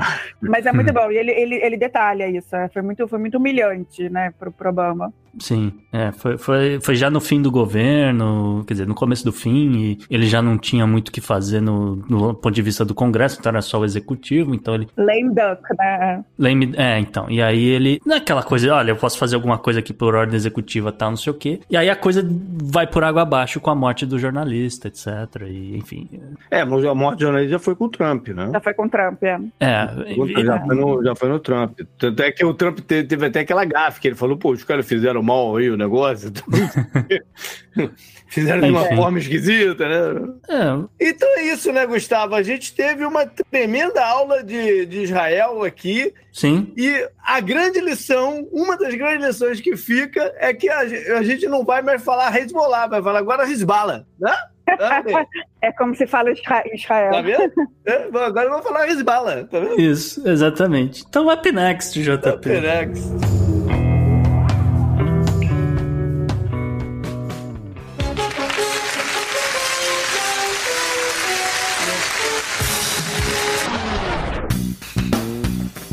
Personagens da semana podiam ser, ser múltiplo, porque a gente teve algumas renúncias acontecendo essa semana. Mas, pela representatividade e por tudo mais, fica encabeçado pelo Não Escutem Goiaba. É Gotabaia. Gotabaia, o, ex-presidente do Sri Lanka, que mandou, Gustavo, que mandou sua renúncia por e-mail pro parlamento. Olha que método novo. Foi, é um cara muito moderno. Eu, eu, inclusive, você fez, roubou minha piadinha porque eu tava chamando ele no, no, no, no Twitter de presidente Goiaba. Ah, uh, o, o Gotabaya Rajapaksa, ele é. Ele vem dessa dinastia. Isso aí eu fui descobrir depois também. O, os Rajapaksa, JP, estão no poder, hum. é coisa do tipo é, 50 é anos no, no, na, no Sri Lanka, tá bom? Desde é, que Sri Lanka era o Ceilão. Exato, é, é que foi pulando, foi pulando, né? Não, não foi quando direto. Eu, quando, quando, quando, era do, da, da escola e, e né, parada era o Ceilão. Sim, sim. Sri Lanka a gente fala mais recente pra cá. Eu, sou, eu, eu entrego minhas ideias, minha, minha idade toda hora. Eu Não, você tá correto, Ceilão. bicho.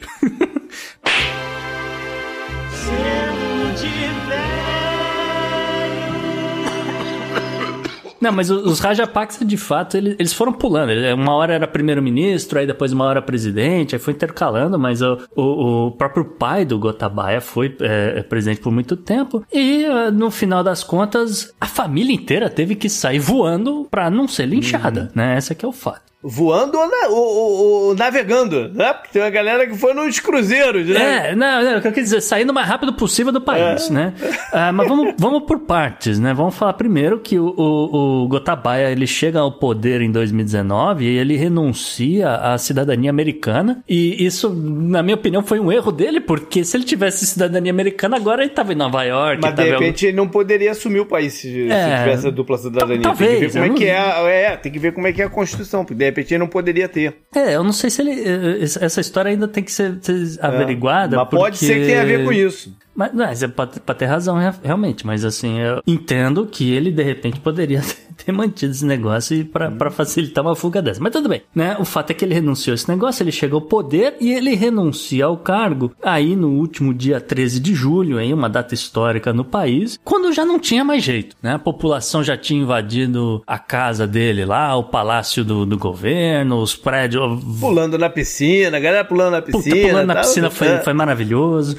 Aquela imagem muito simbólica é. de que a democracia foi pro saco, né? Aquela coisa. É. O fato é que ele manda o e-mail e nada me tira da cabeça que ele já mandou e-mail assim, embarcando no avião, porque na, uhum. na, noite do mesmo dia, ele e o irmão, né, já tá, já estavam ali embarcando, fugindo para as Maldivas. Uma parte da família né, já, já tinham vazado vídeo, JP, eles embarcando em, em navios militares. Sim, é. é. Também com destino às Maldivas, mas aquela coisa de você sair correndo com umas malas que estão voando é. nota de dinheiro ficando para trás, entendeu? No momento que o país tá completamente quebrado né? Esse foi um, o principal motivo. Ele, a gente pode dizer isso, né? O... A gente já falou sobre o Sri Lanka, sobre essa questão econômica, num programa que a gente fez um girão pelo mundo. É. Lembra? A gente explicou um pouquinho a origem da crise econômica naquele programa. É, que agora tá um pouquinho mais claro, né? A gente pode dizer qual foi o grande erro do, do governo Gotabaya, que foi, né, nesse momento de pandemia, né, precisando de recuperação econômica, etc. Ele falou, cara, a gente não tem dinheiro como tem, por exemplo, o Brasil, os Estados Unidos ou demais países do mundo, de falar, olha, toma aqui, cidadão, um pouquinho de dinheiro. Pode ser um pouquinho, pode ser que outros países sejam um pouco mais, mas o fato é que o Sri Lanka não tinha nenhum centavo. Então o Sri Lanka faz o quê? O Sri Lanka resolve baixar os impostos a, a quase nada. Né?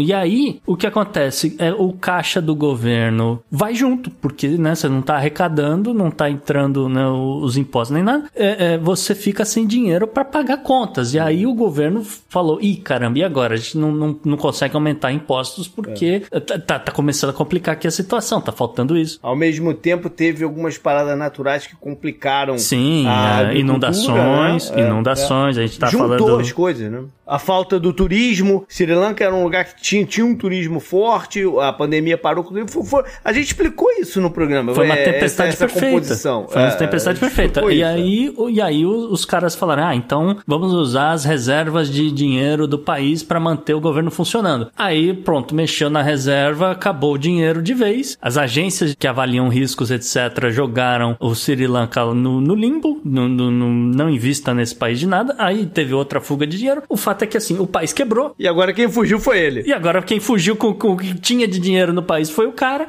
E tá todo mundo aí numa situação de, de, de caos, realmente, né? O fato é que ele chegou nas Maldivas, ele ficou no resort, olha que chique, né? O cara refugiado que... É um dos pontos de turismo hoje mais, é, assim, desejados do mundo, né? Maldivas. É, Maldivas e ele ainda ficou no Waldorf Astoria Resort, uhum. que é, tem campo de golfe, é chique o negócio lá, viu, JB? Mas ele é só pra dormir, tá? Ele não ia ficar ali hospedado para sempre não, porque ele já tava com uma papelada engatilhada para fugir para Singapura. Ele chegou em Singapura e a notícia que eu tive, que a última coisa que eu li hoje é que deu algum problema e ele tá indo para Riad, na Arábia Saudita, por algum motivo que eu não sei ainda, resolver aí alguma coisa com essa papelada. Eu não, não sei o que, que ele tá querendo fazer. Tá todo mundo indo, tá todo mundo indo pra Arábia Saudita tá nesse todo momento. Mundo, né? É, de repente ele, ele fala com o Biden, ó, oh, restaura aí minha cidadania americana, entendeu? Eu não sei o que, que esse cara vai fazer, mas de repente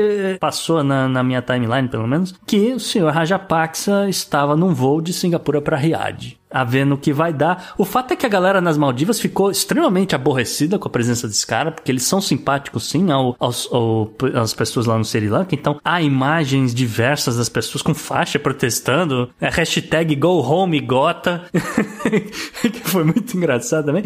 Enfim, é... Go Home, Go Home ele não pode ir, né? Pode ir pra é... lugar pra Home ele não pode ir. Não, mas é Go Home você sabe por quê, é, né? É, tô, tô usando.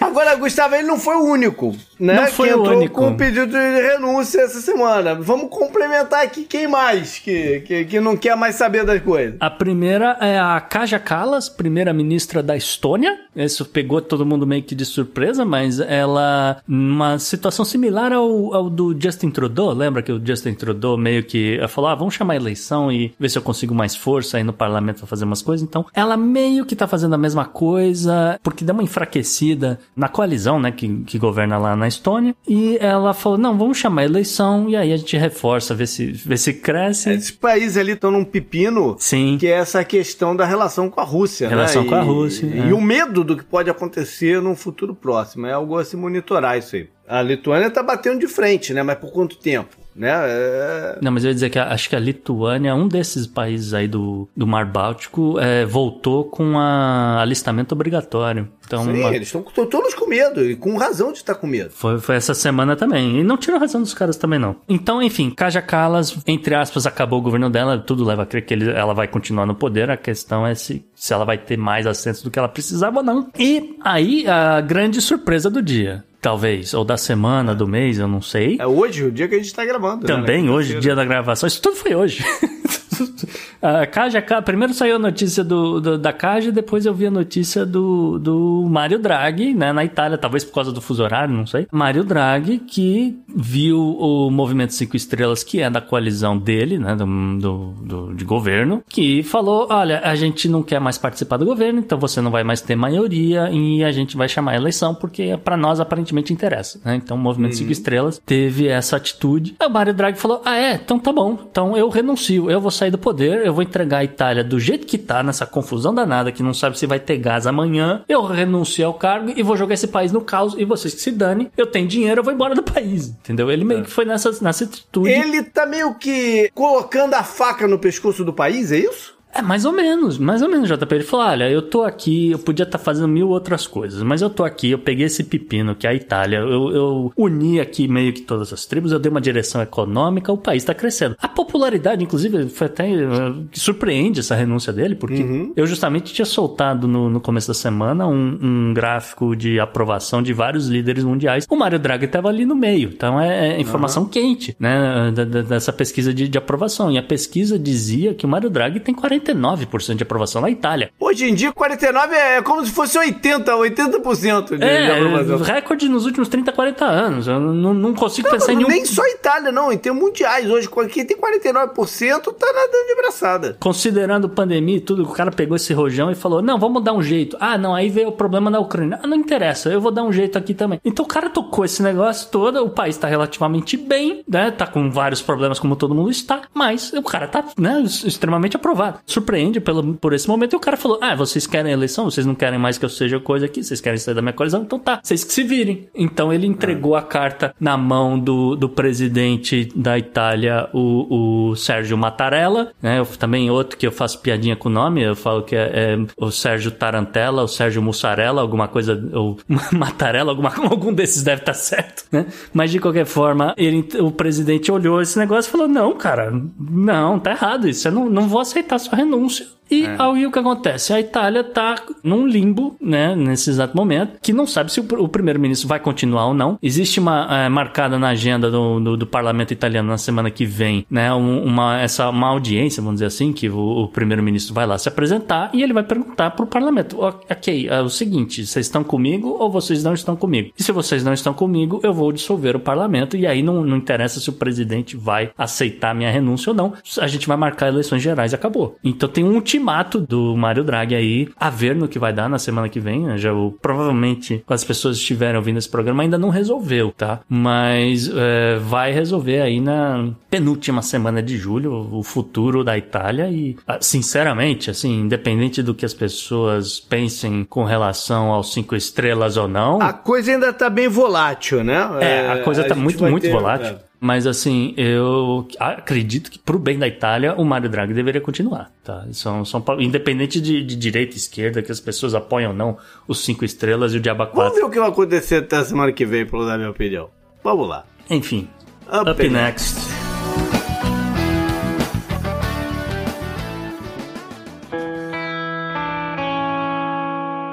Economy. Economy. Economy. Economy. Economia mundial. E essa semana o Vitor Mendonça retorna para falar aí da Alemanha, questões aí de, de gás e etc. Então fala, Vitor. Olá, queridos ouvintes do Podnext, tudo mais constante? Meu nome é Vitor Mendonça, economista e hoje geht es zurück in Deutschland. Estamos de volta na Alemanha para falar aí sobre uma questão que veio sendo muito noticiada aí nos hebdomadários e jornais de veiculação diária acerca do déficit obtido no mês de maio na balança comercial alemã. Ou seja, saiu o resultado aí de que a Alemanha, no mês de maio, importou mais bens e serviços, é, ou seja, comprou mais bens e serviços de outros países do que vendeu para esses mesmos países, ou seja, exportou menos do que importou. E por que isso preocupa as pessoas no mundo inteiro. É, primeiro por uma questão muito colocada também pelo economista Paul Krugman, que foi o vencedor do Prêmio Nobel de Economia no ano de 2008, justamente pelas suas análises nos padrões de trocas no âmbito do comércio internacional e alocação de atividade econômica, como também por uma questão de histórica da economia alemã. A primeira eu colocaria essa que Paul Krugman fala bastante seria uma visão mercantilista que nós, como seres humanos, tendemos a ter acerca da política internacional. Nós tendemos a acreditar sempre que um superávit na balança comercial é per se positivo é, e um déficit na balança comercial é per se negativo, o que não é realidade, visto que nós temos vários exemplos no mundo é, como por exemplo a Austrália entre 1975 por aí e 2020, que teve é, períodos de grande bem-estar econômico, mas enfrentando déficit na balança comercial. Então, nós temos aí uma questão que não é intuitiva para o ser humano de perceber, que é não necessariamente um déficit na balança comercial é negativo e o oposto também é verdade. Não necessariamente um superávit na balança comercial é positivo. E a outra questão que preocupa as pessoas no mundo inteiro é a questão estrutural da economia alemã, que é que realmente a economia alemã ela era grande dependente de seu superávit na balança comercial, pois todos sabemos que a Alemanha é um país produtor de bens manufaturados, de como os economistas gostam de dizer, bens cuja mão de obra qualificada é um fator abundante de produção, que produz as commodities intensivas é, que eles passam a exportar. E aí nós todos sabemos o que são. Geralmente são carros, geralmente são peças de automóveis, geralmente são produtos fármacos, temos uma indústria farmacêutica muito desenvolvida na Alemanha e, é, enfim, mão, são bens, são commodities intensivas em fatores abundantes de produção com mão de obra qualificada. E esse déficit na balança comercial alemã, ele se explica basicamente em dois motivos. O primeiro motivo, todos sabemos, é a questão da guerra da Ucrânia, o conflito entre a Rússia e a Ucrânia, que aumentou bastante o preço não só do gás natural, como do barril de petróleo, como nós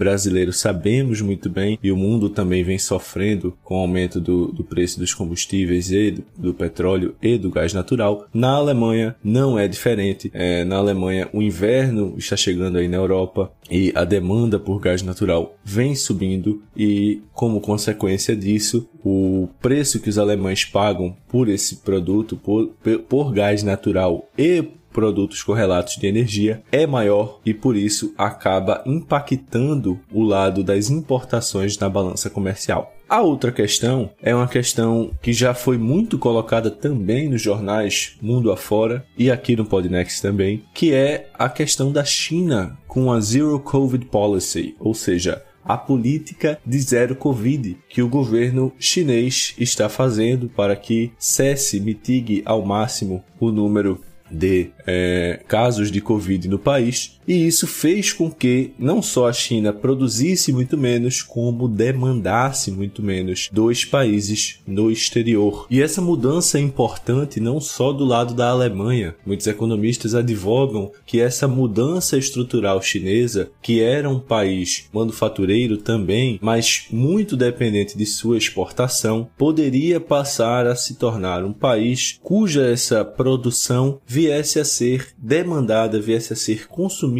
totalmente por sua demanda doméstica. E aí, esse é um cenário totalmente novo para o mundo, um cenário no qual a China ela passa a exportar muito menos, ou seja, passa a comprar muito me menos dos países mundo afora e passa a ter seus consumidores nacionais, seus demandantes passam a ser a sua população, de uma forma geral. E nesse cenário, não só a Alemanha, nesse caso do específico do episódio estamos falando da Alemanha, mas não só a Alemanha, como todos os outros países do mundo, teriam que realocar a sua estrutura de importação, ou seja, a sua estrutura comercial, é, para tentar conquistar outros clientes, outros países é, mundo afora, que não a China. Mas por que eu disse que esse problema da Alemanha não é necessariamente tão ruim. É, em primeiro lugar, porque o que faz a Alemanha ser rica de verdade é primeiro a sua produtividade, que é um verdadeiro 7 a 1 que a Alemanha dá no Brasil em outros países do mundo também, mas no Brasil especialmente porque a produtividade total de fatores é um, um dos grandes problemas da economia brasileira. E o segundo fator que faz com que a Alemanha seja rica, e esse segundo fator importa muito no primeiro, importa muito na produtividade, é o seu alto nível de capital humano, ou seja, a educação, a qualificação, os profissionais de qualidade e bem treinados da Alemanha é o que faz com que a sua produtividade seja alta e o que induz o, a commodity intensiva é, exportada pela Alemanha, que seja, obviamente, aquela cujo fator abundante de produção é o de mão de obra qualificada. Então, a Alemanha é rica porque ela consegue produzir rápido, de maneira célere e de maneira eficiente, produtos complexos, produtos cujo valor agregado no mercado é alto. Então, o fato da China estar comprando menos devido a uma queda no nível de produção e taxa de poupança da economia chinesa, e o fato da Alemanha estar pagando mais pelo gás e outros produtos de matriz energética importados da Rússia e de outros países, não desabona a Alemanha nessa questão, nessa qualidade que eles têm. Mas, pelo contrário, reafirma a necessidade de continuar aperfeiçoando esta que era uma das do, dos grandes problemas apontados inclusive à época da eleição, que era uma diminuição que temos visto nos últimos 20 anos no nível de performance do sistema educacional primário da Alemanha, que vinha precisando, vem precisando de algumas reformas por um certo relaxamento é, nesse, nesse sistema educacional que não está sendo visto mais como outrora era percebido como um sistema de alta eficiência e qualidade.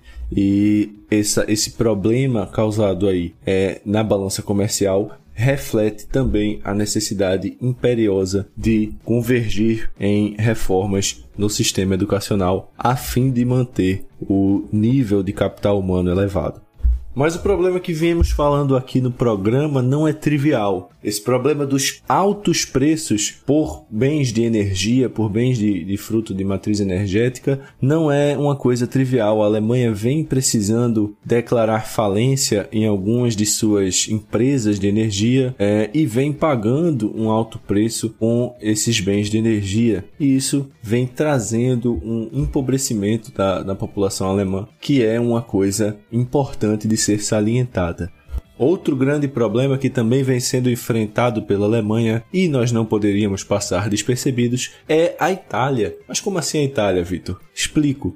Com o aumento da taxa de juros dos bancos centrais, principalmente do Banco Central Europeu neste caso, é, com o intuito de conter a pressão inflacionária causada pelo aumento da, da demanda é, com a ingestão de liquidez durante o período de pandemia do Covid-19, é, países com maior fragilidade no bloco econômico europeu Fragilidade, digo, do ponto de vista de endivida, endividamento público, no qual a Itália é um país muito endividado e a Alemanha o oposto. A Alemanha é um país cuja dívida pública, apesar de ter aumentado bastante durante a pandemia, era de cerca de 58% antes da pandemia e aumentou aí para quase 70% do PIB após o período pandêmico, é, é muito inferior à razão da dívida pública PIB da Itália, que é de cerca de 150%. E por que isso importa? Por conta de, como eu disse, o aumento na, na taxa de juros do Banco Central Europeu, ele faz com que o custo de, de empréstimos da dívida pública dos países mais endividados do bloco, ele aumente.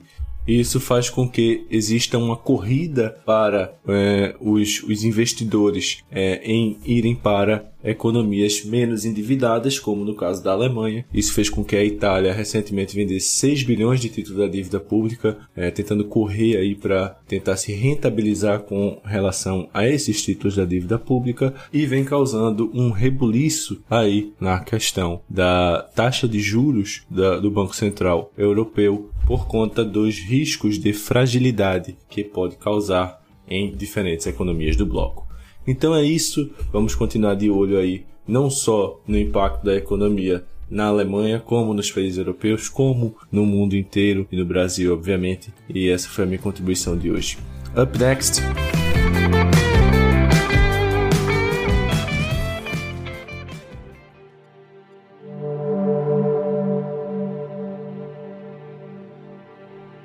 Gustavo, e o bizarro dessa semana é uma, é uma história pesada e que a gente já pode atribuir é, como sendo um, um primeiro caso visível impactado pela decisão do Supremo do Wade vs. Roe, né? Sim, eu acho que você tem razão nisso, JP. Sim, tem, tem uma influência clara aí do, do, do, Supremo, não vou discordar de você. Mas aqui eu quero responsabilizar, na verdade, a mídia, a mídia americana que pulou na frente desse negócio e, e quis é, contar a história nesse ângulo apenas do Roe vs. Wade. E não é só isso que está acontecendo. Então tem. A, a história mudou muito desde segunda-feira que vazou essa informação que uma menina menina é, de 10 anos de idade, de Ohio, ela, é, ela foi estuprada e ela ficou grávida. Por conta da, da reversão do, do né, da, da, da, questão aí do uhum. Roe versus Wade, o estado de Ohio foi um dos primeiros, que a gente até já comentou, que é, engatilhou e falou: olha, pode fechar todas as clínicas de aborto, nesse estado não vai mais acontecer. Então a menina acabou indo para Indiana, né, que é o vizinho. É, você pega um ônibus, você tá lá em algumas horas, né, você chega em Indianápolis, é onde ela realizou um aborto, resolveu, interrompeu a gravidez, acabou, né, resolveu a vida dela. Só que a imprensa pulou na frente e começou a falar: ah, um Ohio man, entendeu? Um cara de Ohio fez isso assado, então tá, tá custando aí a vida da menina e, e assim por diante. Começou a jogar isso nas costas, né? Começou a politizar o assunto sem apurar todos os detalhes, tá? Esse aqui é o meu ponto. Por quê? Porque logo depois se descobriu que uh, o estuprador aqui na história, na verdade, ele é um guatemalteco de 27 anos, um imigrante ilegal que acabou chegando em Ohio aí por pouco tempo, porque aquela coisa do ICE, né? O ICE é a agência que cuida da fronteira, cuida dos imigrantes, etc., sem, sem documentação. Eles tinham ciência dessa pessoa e falaram: não, você pode aguardar aí uh, resolver a sua papelada dentro dos Estados Unidos, né? Que é o, foi uma outra reversão da Suprema Corte, dessa vez, favorecendo um pedido pedido do governo Biden, que, que era, se né, os, vocês forem lembrar, né, durante o governo Trump, os imigrantes sem documentação tinham que aguardar a papelada sair fora dos Estados Unidos, né? Então, reverter esse negócio, a galera pode esperar dentro. Então, esse cara entrou, e no que nesse cara entrou, eventualmente ele vai parar em Ohio e eventualmente ele vai engravidar a menina. E ele confessou, tá? Não é só assim um suspeito qualquer, o cara confessou que teve pelo menos duas relações com a menina e, uh, inclusive, não foi, eh, foi, foi antes dela completar 10 anos, que é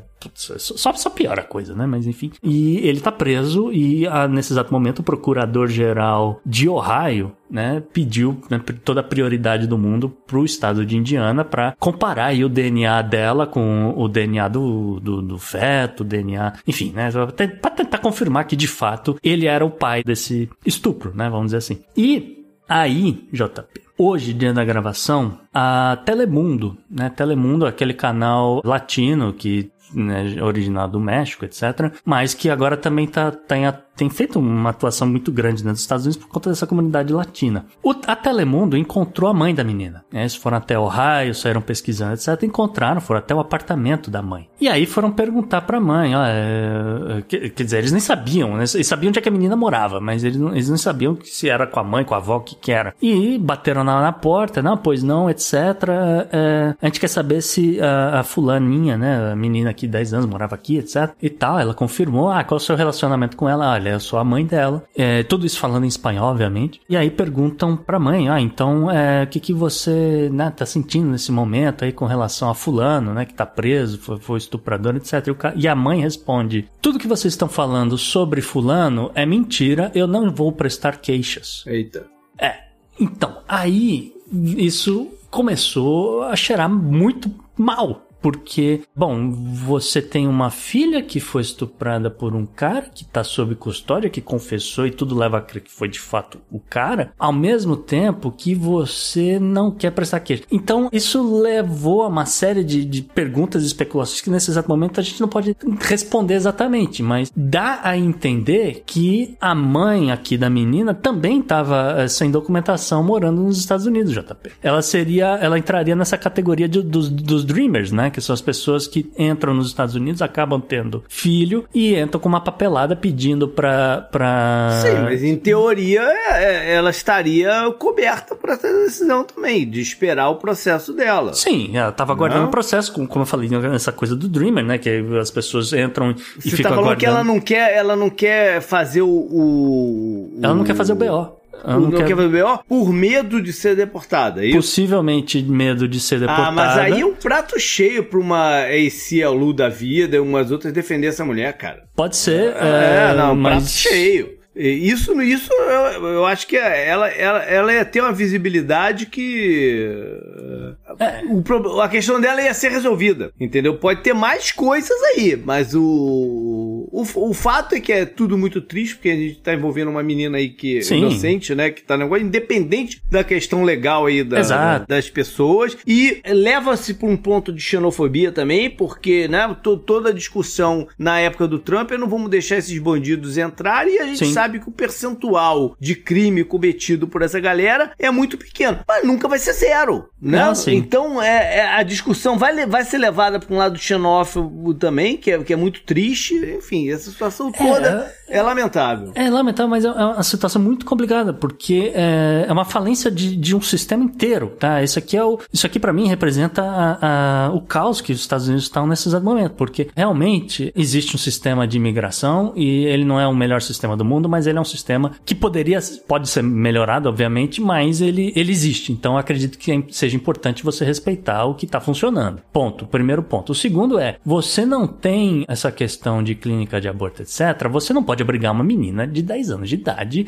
a cumprir uma gestação porque ela foi estuprada, porque ela ficou grávida. Ah, tá? Inclusive, Isso- isso aconteceu algo parecido no Brasil recentemente, uma, uma discussão grande, né? é, sobre Sim, isso. é, não- também não, não quero ficar comparando as coisas, mas o fato é que numa situação que Roe versus Wade ainda estivesse funcional, você resolveria essa questão e Fácil, ninguém, é. né, ninguém, Ninguém- ficaria isso não sabendo. tomaria a proporção Não seria nem tomou, assunto é. de, de jornal É. nenhum. E aí o que acontece, né? Como, como a gente falou, o, o procurador-geral tá de olho aí na, na menina, e ele quer provavelmente usar esse caso pra dizer que, olha, se você sair do estado de Ohio e for pra outro lugar fazer aborto, eu vou criminalizar esse negócio. Porque nesse exato momento, a menina tá num, num limbo jurídico que não existe essa regulamentação, tá? Mas é possível que a partir daqui a- a- algumas coisas aconteçam. Já estão se falando aí em turismo de, de aborto. Turismo de aborto, sim. Esse, esse, esse é o termo que estão usando. Sim, o, o estado de Indiana também se manifestou, porque, pô, você tá cruzando uma fronteira para, entre aspas, muitas aspas, cometer um aborto, né?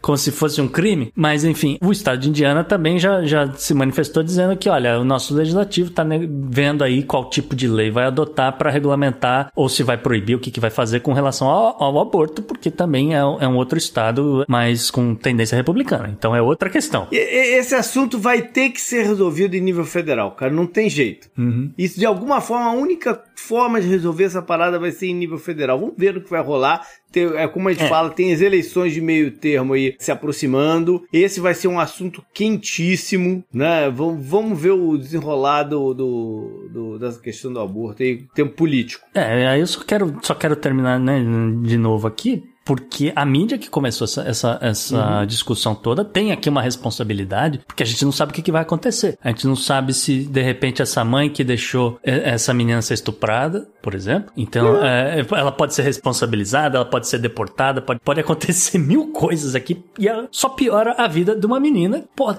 tá com esse trauma aí pro resto da vida, tá? Então, enfim, cuidado e sejam mais responsáveis. Acho que essa aqui é a mensagem. Up next. Up next.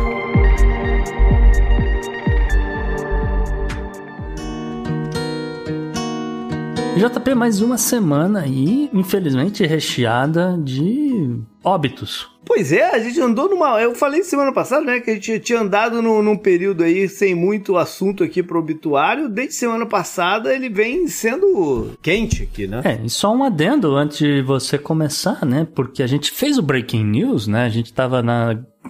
Terminando de gravar na, naquela, naquele momento na, na semana passada, quando veio a Sim, notícia Do Abe, né? né, do Abe Shinzo tomou um tiro nas costas, né, aquela coisa toda, e de fato ele veio a óbito. E essa semana foi uma semana muito difícil no Japão, muitas pessoas Uhum. compareceram ali o enterro, porque é, por mais que no, no Japão político não seja a coisa mais popular do mundo, o, o Abe Shinzo ele tinha um apelo muito forte Ah, é, em, em tempo, vários né? grupos, né, então é, foi, um, foi uma semana muito difícil no Japão. Ele ficou muito tempo no, no- à frente do Japão. Sim, ele, ele foi Tem um uma dos... relevância grande. Sim, enfim. Só fica o registro. Mas vamos lá, vamos às dessa semana. É, nessa quinta-feira, quando a gente está gravando aqui, a gente, de tarde veio a notícia do falecimento da Ivana Trump, que foi a primeira esposa do, do ex-presidente Donald Trump. Ela faleceu aos 73 anos em casa em Nova York. Ao que tudo indica, um ataque cardíaco, né? Sim. Mas as informações ainda estão vindo aí mais precisas. Ela é a mãe dos três filhos mais velhos do Trump, né? A, a Ivanka, não tô falando em ordem não, né? Só falando que o que tá vendo na cabeça primeiro. A Ivanka, o Donald Jr. e o Eric. E o divórcio deles foi uma coisa muito badalada na época, né? Ela é autora de uma das melhores frases uh, nesses vamos dizer, nesse contexto de divórcio que eu já ouvi na vida, JP, porque ela disse, ela disse o seguinte na época, aspas, não fique com raiva dele, fique com toda a fortuna dele. Boa. E o, bom, ela foi importante na, na trajetória, não política, mas de de mídia do Trump no, no, lá atrás, porque era, era uma combinação explosiva deles que gerava muita notícia e tal. O Trump diz que ela era uma tremenda, tremenda é, administradora, né? Tanto é que ele, ele tinha colocado ela à frente do, do business lá em Atlantic City, do, do, dos cassinos e tal, naquela época lá da década de 90 e tal, antes de se quebrar todo, né? O negócio. Agora, Vem uma outra curiosidade aí. Ela é nascida na, então, Tchecoslováquia. Sim. Não, Ela tinha um sotacão. Um, é, o Trump tem uma relação forte ali, com, com, com o leste europeu em termos de, de, de esposas, né? Ah, mas uh, não é exclusividade dele. Ah, sim, essa galera sim, bilionária só tô, só tô literalmente escolhe. essa galera geralmente escolhe esposas. O curioso da parada é que quando ele se tornou presidente, ele ofereceu a embaixada da agora República Tcheca para ela. Sim. E ela recusou. Falou, porra nenhuma.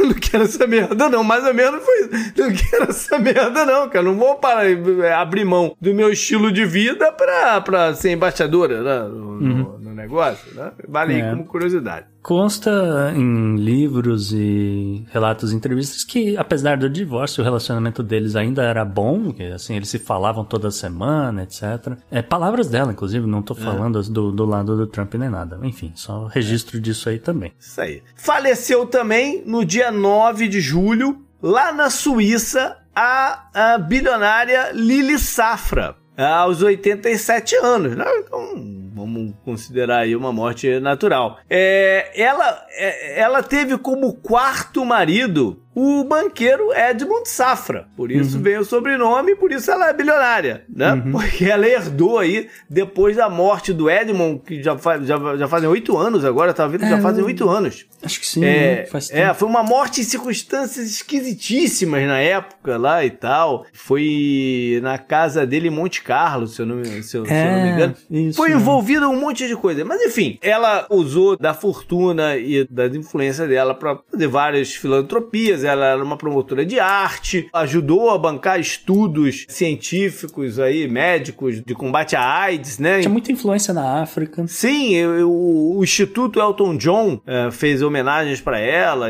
na, na, época. Enfim, ela era, ela era uma figura é, interessante de, um, de uma né, representante de uma fortuna imensa, né? Que é do, do, do, Banco Safra e, e tudo mais. Também na Suíça teve um, um outro falecimento. Olha aí a Suíça, personagem local de dois dos pontos aqui do, do obituário. Foi Mark Flashman. Ele faleceu aos 82 anos, no dia 13, com um suicídio assistido ele estava já há uns 5, 6 anos com uma doença não identificada, mas que afetava a mobilidade dele, capacidade de fala e, e tudo mais. Parece que não ia ter cura mesmo e é, foi aprovado aí um, um, o suicídio dele, que aconteceu nesse dia 13. Esse cara, ele é o ex-dono de uma boate famosíssima aqui do, né, épica aqui dos Estados Unidos, da história da disco, que era Estúdio 54. Ele não foi o fundador da Estúdio 54. Ele comprou já no, em 80, 81, alguma coisa assim. E uhum. ele tem livro publicado sobre bastidores da boate, um monte de coisa assim. Ele era desse ramo. Ele, inclusive, teve uma boate num, num hotel que é o Plaza de Nova York, na época que o Plaza, que quem era o dono do Plaza era o Donald Trump, é o Donald Trump aí na parada também, costurando o foi na, época que ele, foi na, na, época que ele deve ter aparecido no... Que ele era casado com a Ivana Trump. Com Ivana, é isso, aqui, mas é dizer, na, na tá, época tá que ele filmou... Na época que o, o Trump filmou Esqueceram de Mim 2. Olha aí, isso aí, isso aí, porque é no Plaza, né? Uhum. E o, o Flashman era o dono, né, operava a boate que, que, que rolava aí nesse hotel. Uhum. Então, mais um item curioso aí do, do obituário. Uh, up next. Up next.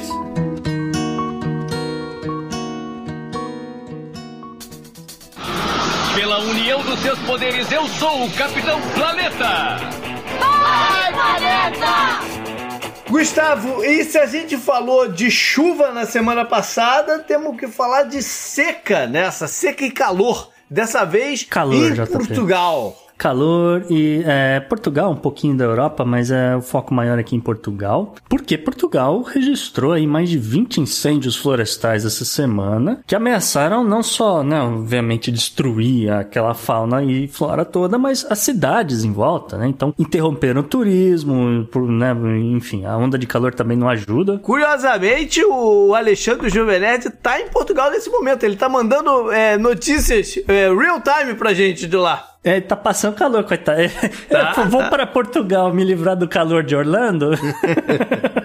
Ele tá lá, coitado, no meio de temperaturas acima de 40 graus na cabeça. É, a região de ao sul de Algarve, por exemplo, JP, é uma região extremamente turística, né? Uhum. As autoridades, por exemplo, bloquearam acesso ao resort, o Quinta do Lago, um resort famoso de Sim. luxo e tal. E à medida que as nuvens de fumaça começavam a chegar na região e pô, dificultar as pessoas de respirar, inclusive, né? Uh, o distrito central de Leiria, ao norte de Lisboa, onde as temperaturas chegaram a mais de 45 graus, as autoridades chegaram a fechar as rodovias, né? Também para evitar incêndio. Eh, tragédia, tragédia, tragédia mesmo, que a pessoa tá Lembra daquela e... outra tragédia que teve alguns anos lá que as pessoas ficaram presas na estrada e morreu centenas de pessoas ficaram presas na estrada entre trechos que estavam incendiados? Foi, foi terrível. É, porque, porque você não tem visibilidade, então é. você começa a ir mais devagar, você começa a inalar aquela fumaça. E não tem mais, depois não tem como sair. Não tem como sair, você morre asfixiado, a coisa só piora, né? Chamas e fumaça podiam ser vistos dos dois lados das estradas, nessa, nessa região aí de Leiria, etc. Enquanto que também as pessoas conseguiam ver helicópteros e diversas aeronaves jogando água, tentando conter o fogo. É, o, a gente sabe que pelo menos 2 mil bombeiros, com apoio de 28 aeronaves, chegaram a ser acionados aí e precisando demais, porque consta que a União Europeia vai deslocar um corpo de bombeiros é, especial para ajudar Portugal nessa, nessa fase, uhum. que tá, tá complicado. Praticamente todo o país, né, todo Portugal está sob alerta vermelho pra, com relação aí a condições de extremas de calor, uh, sendo as temperaturas mais altas até agora registradas nos distritos de Santarém e Leiria, né, do segundo aí o Instituto Meteorológico IPMA tá? Também a gente tem um registro aí de algumas dezenas de pessoas que acabaram ficando feridas aí, ou no incêndio, ou em decorrência O Alexandre mandou uma imagem dizendo que já tava 46 graus lá numa, numa região. É muito calor, cara. É um, um calor né, são, absurdo. São os né? extremos, né? Porque é. é. ao mesmo tempo que, puta, soltei vídeo, não sei se você viu, achei fantástico e trágico ao mesmo tempo, né? Um canguru na Austrália, nessa área de Sydney, que a gente falou que tá chovendo e tá uhum. lagando, e o bichinho pulando assim de poça e afundando. Ele, ele ele, sai pulando assim, de repente ele afunda, aí ele pula de novo, aí afunda, pula de novo, até que vem o resgate, tira o, o, o, canguru de lá, enfim. Ao mesmo tempo que você tem num, num um ponto do planeta esse tipo de inundação, no outro você tá vendo aí uma seca, um calor absurdo, né? Nessa onda de calor, principalmente na Europa, porque a gente sabe a Europa não tem a estrutura tem, que os Estados Unidos têm que é que você vai entra em qualquer lugar nos Estados Unidos, pode entrar numa biblioteca pública se você não tiver ar condicionado na sua casa, que já seria uma coisa extremamente rara, e ficar lá, pô, pelo menos você se refresca no, nas, nas piores horas de calor do dia, né? O fato é que tanto Portugal quanto Espanha, partes da França, Alemanha, Holanda, Bélgica, Luxemburgo, etc., devem ter temperaturas semelhantes aí por volta de 45 graus agora em julho. Tá muito, muito quente. É, os meteorologistas, inclusive, alertam para temperaturas, no, até no Reino Unido, já tá O Reino Unido que tá lá em cima. No Reino Unido, a previsão é que o Reino Unido registre uh, temperaturas acima de 40 graus pela primeira vez na história. Eu lembro que o metrô deles não tem ar-condicionado. Não tem ar-condicionado também. É, eu andei de trem, fui de uma cidade para não tem ar-condicionado. É? Tu ficava no calor lá. Eu fui numa época que não era quente, eu não fui no verão. Uhum. Eu fui em maio. Não tava calor, mas dentro do, do trem tava. Do vagão fica abafado, é. é. é.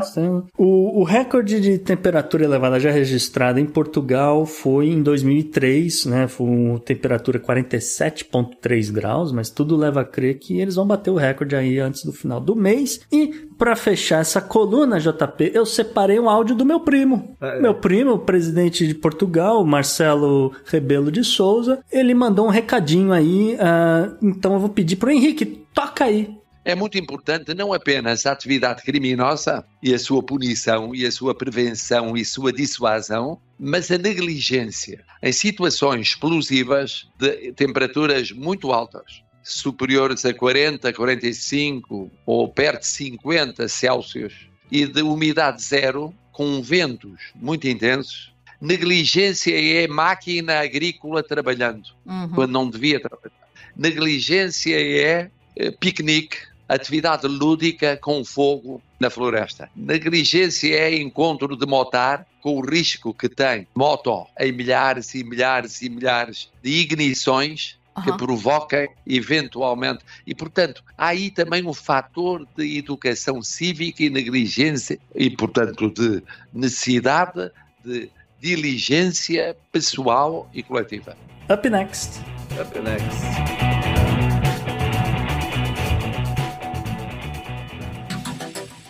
Anote no seu calendário.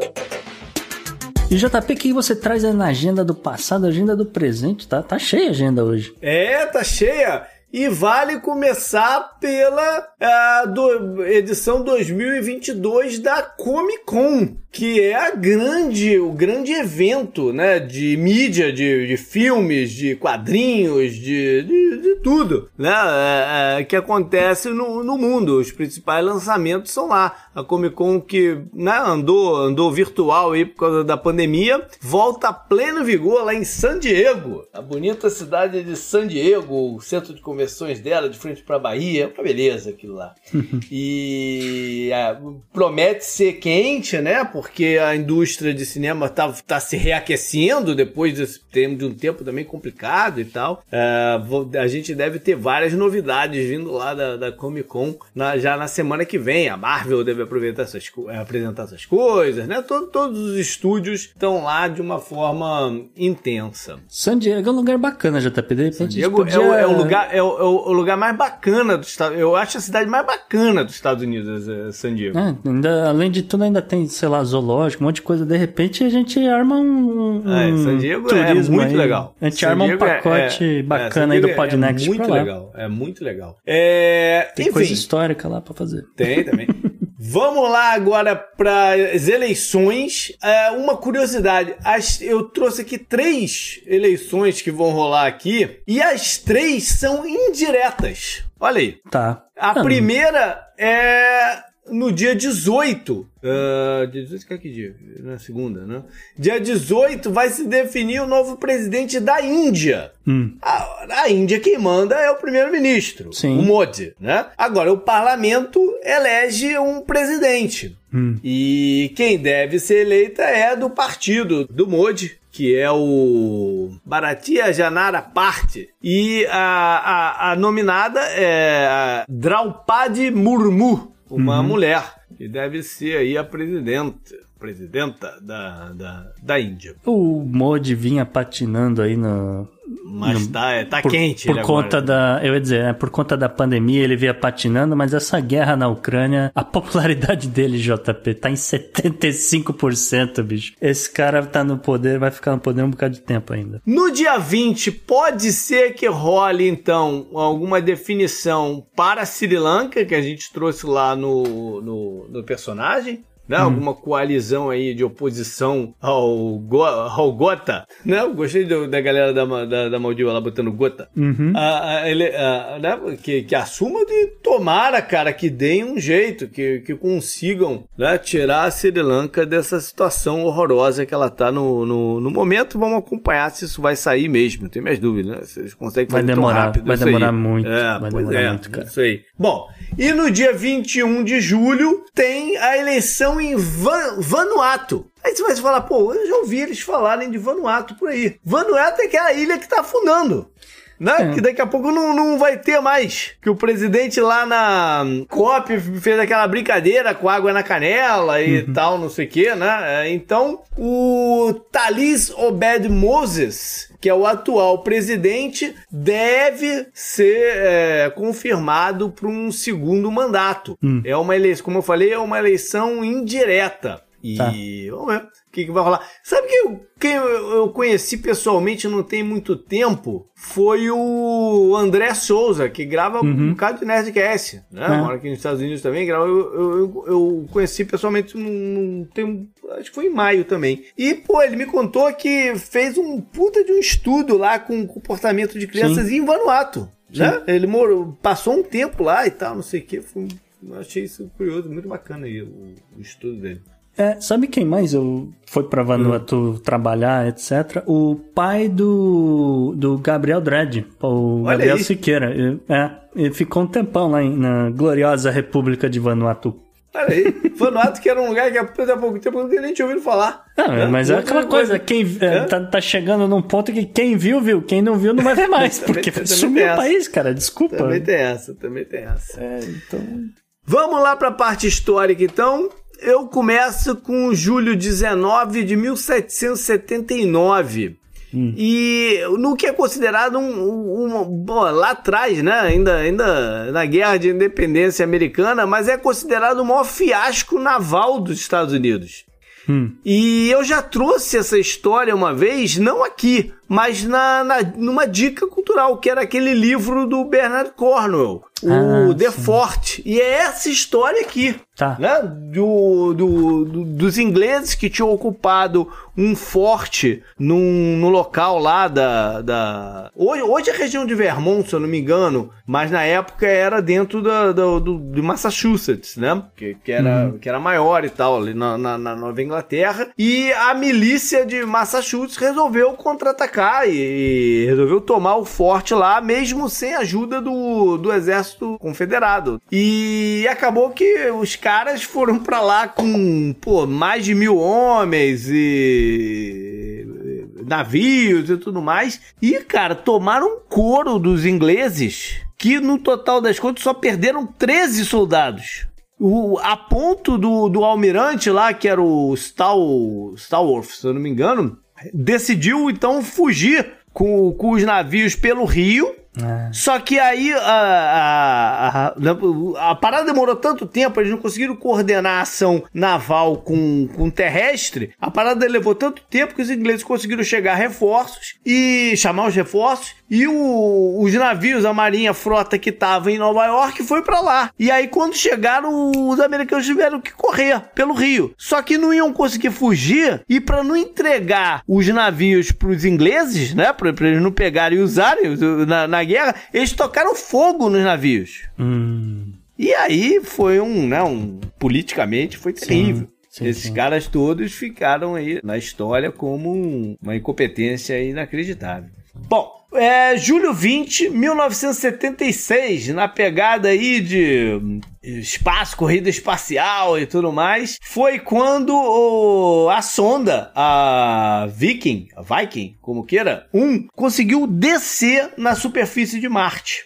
E é, é, ela foi lançada em 75, em agosto de 75, mas já estava lá no, no- na órbita de Marte desde junho, né? Tirando fotos, tirando outras imagens e, e- enfim, resultados. Aí, nesse dia específico, que comemorava sete anos da descida do homem na Lua, eles desceram a sonda na, na, na superfície, né? E foi, Uhum. foi um sucesso e tal, não sei o quê. Logo depois, alguns poucos meses depois, chegou lá a outra, a Viking 2, e as duas juntas eh, mandaram para a Terra mais de 1.400 imagens da superfície de, de Marte, eh, fotografando o, o planeta inteiro e tal, numa boa resolução. É um marco também aí da, da, da corrida espacial. No dia 21 de julho, agora estamos falando do ano 365. Fui lá atrás, hein, Gustavo? É, foi buscar. Fui, fui lá atrás, fui para a cidade de Alexandria, no É, realmente Egito. lá tá pra trás. É, incrivelmente. fui lá atrás, fui lá atrás.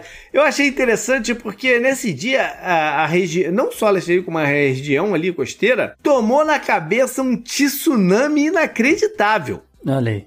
A gente tá falando de Mediterrâneo, né? A gente pensa em tsunami, a gente pensa lá do Pacífico e tal, né? Uhum. Mas está falando do Mediterrâneo. Alguns é, terremotos lá com magnitude de 8.0 Ah, é, lançaram essas ondas gigantes na parada Uhum. e foi uma catástrofe, né? Não, não destruiu a cidade como um todo, mas destruiu vários outros assentamentos que tinham ali perto, né? Matando dezenas de milhares de pessoas. É, em Alexandria, ah, eles calculam que tenham morrido 5 mil, né? Mas destruído mais de 50 mil casas e tal, e, e- e edifícios. E a parada teve um lado curioso aí, porque esses tsunamis, geralmente, a primeira indicação que vai rolar é o recuo da água. sim. Né? Lembra daquele lá na. na aquele mais recente, É, aquele, né? Naquela área do Pacífico ali. É, é, é, em que. Indonésia, o- etc. É, em que, em que a curiosidade foi que quem primeiro sacou que ia dar merda lá foram os surfistas, né? Porque quando a água recua daquele jeito, os caras falaram, pô, lascou-se. Se recuou desse jeito, vai voltar com tudo. O surfista entende esse, esse, esse movimento da maré. É, Né?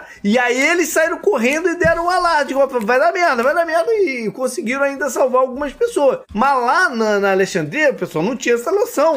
Então, A galera não recua- surfava, JP? não surfava.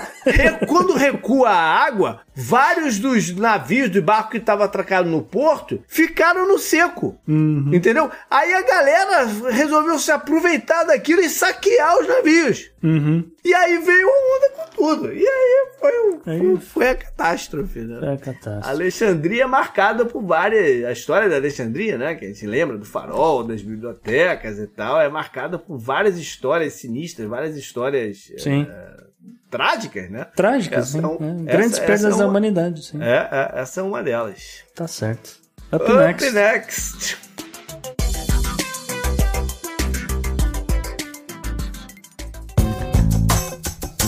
Esse eu recomendo pra você.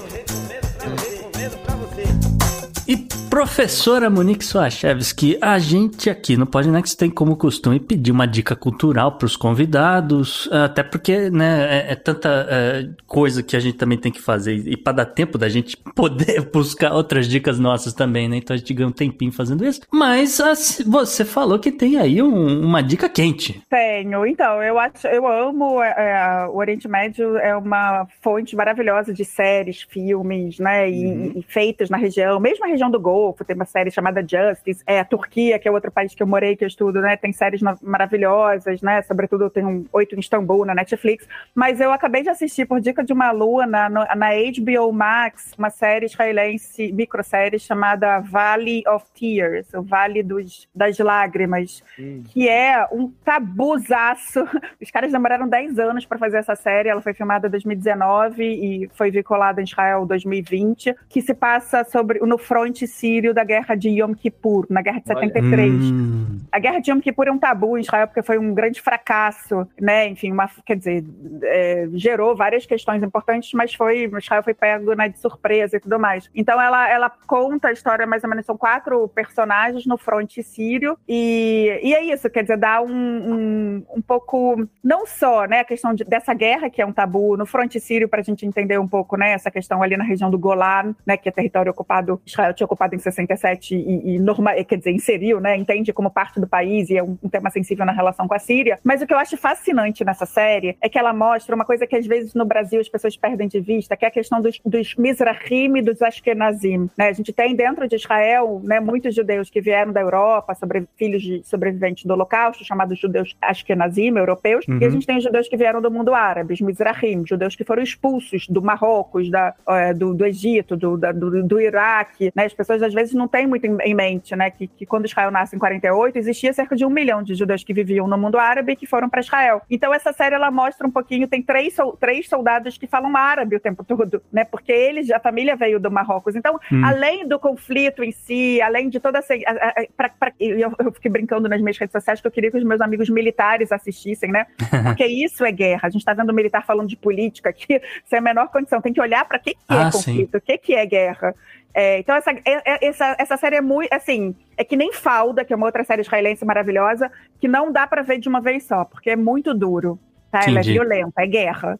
É, mas é minha, mas, é minha mas já é a próxima série que eu vou ver. Já, já, tá, é. já tá anotado aqui. Já é, é a próxima que eu vou começar. Já, são 10 episódios. Né? É, muito bom. Maravilha, perfeito. JP, o tempo voou, cara. É, e com isso foi o nosso programa de hoje. E quero agradecer a doutora Monique e pra galera pedir aí os feedbacks, né? Mande pra gente por e-mail, por exemplo, pro contato arroba opodnex.com, suas críticas, dicas, sugestões, tudo mais, comentários sobre o programa. Pode também falar com a gente nas mídias sociais, o meu direto no Twitter é o JP Miguel, mas também tem o Gustavo no arroba Gu, underline Rebel, e o Podnext você segue tanto no Twitter quanto no Instagram, na arroba Podnext, só procurar Podnext você encontra a gente. E claro, a doutora professora Monique Sorrachevski, faça aí o seu jabazinho, dê aí o seu recado, onde é que as pessoas te encontram? Ah, obrigada. Então, eu sou super usuária de redes sociais, né? Meu perfil no Instagram é Monique SG, que os meus sobrenomes Sorrachevski e Goldfield, né, são complicados. E ali eu, eu, dou muita, muito, muita dica, eu tô dando muito curso presencial aqui no Rio, no Argumento, eu faço o Walking Tour,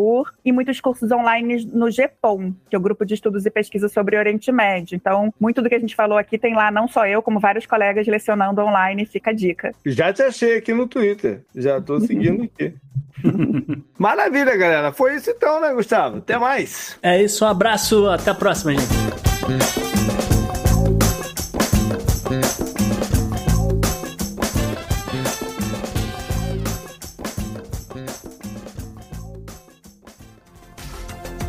Este episódio foi editado por Atelas, soluções em áudio para podcasts.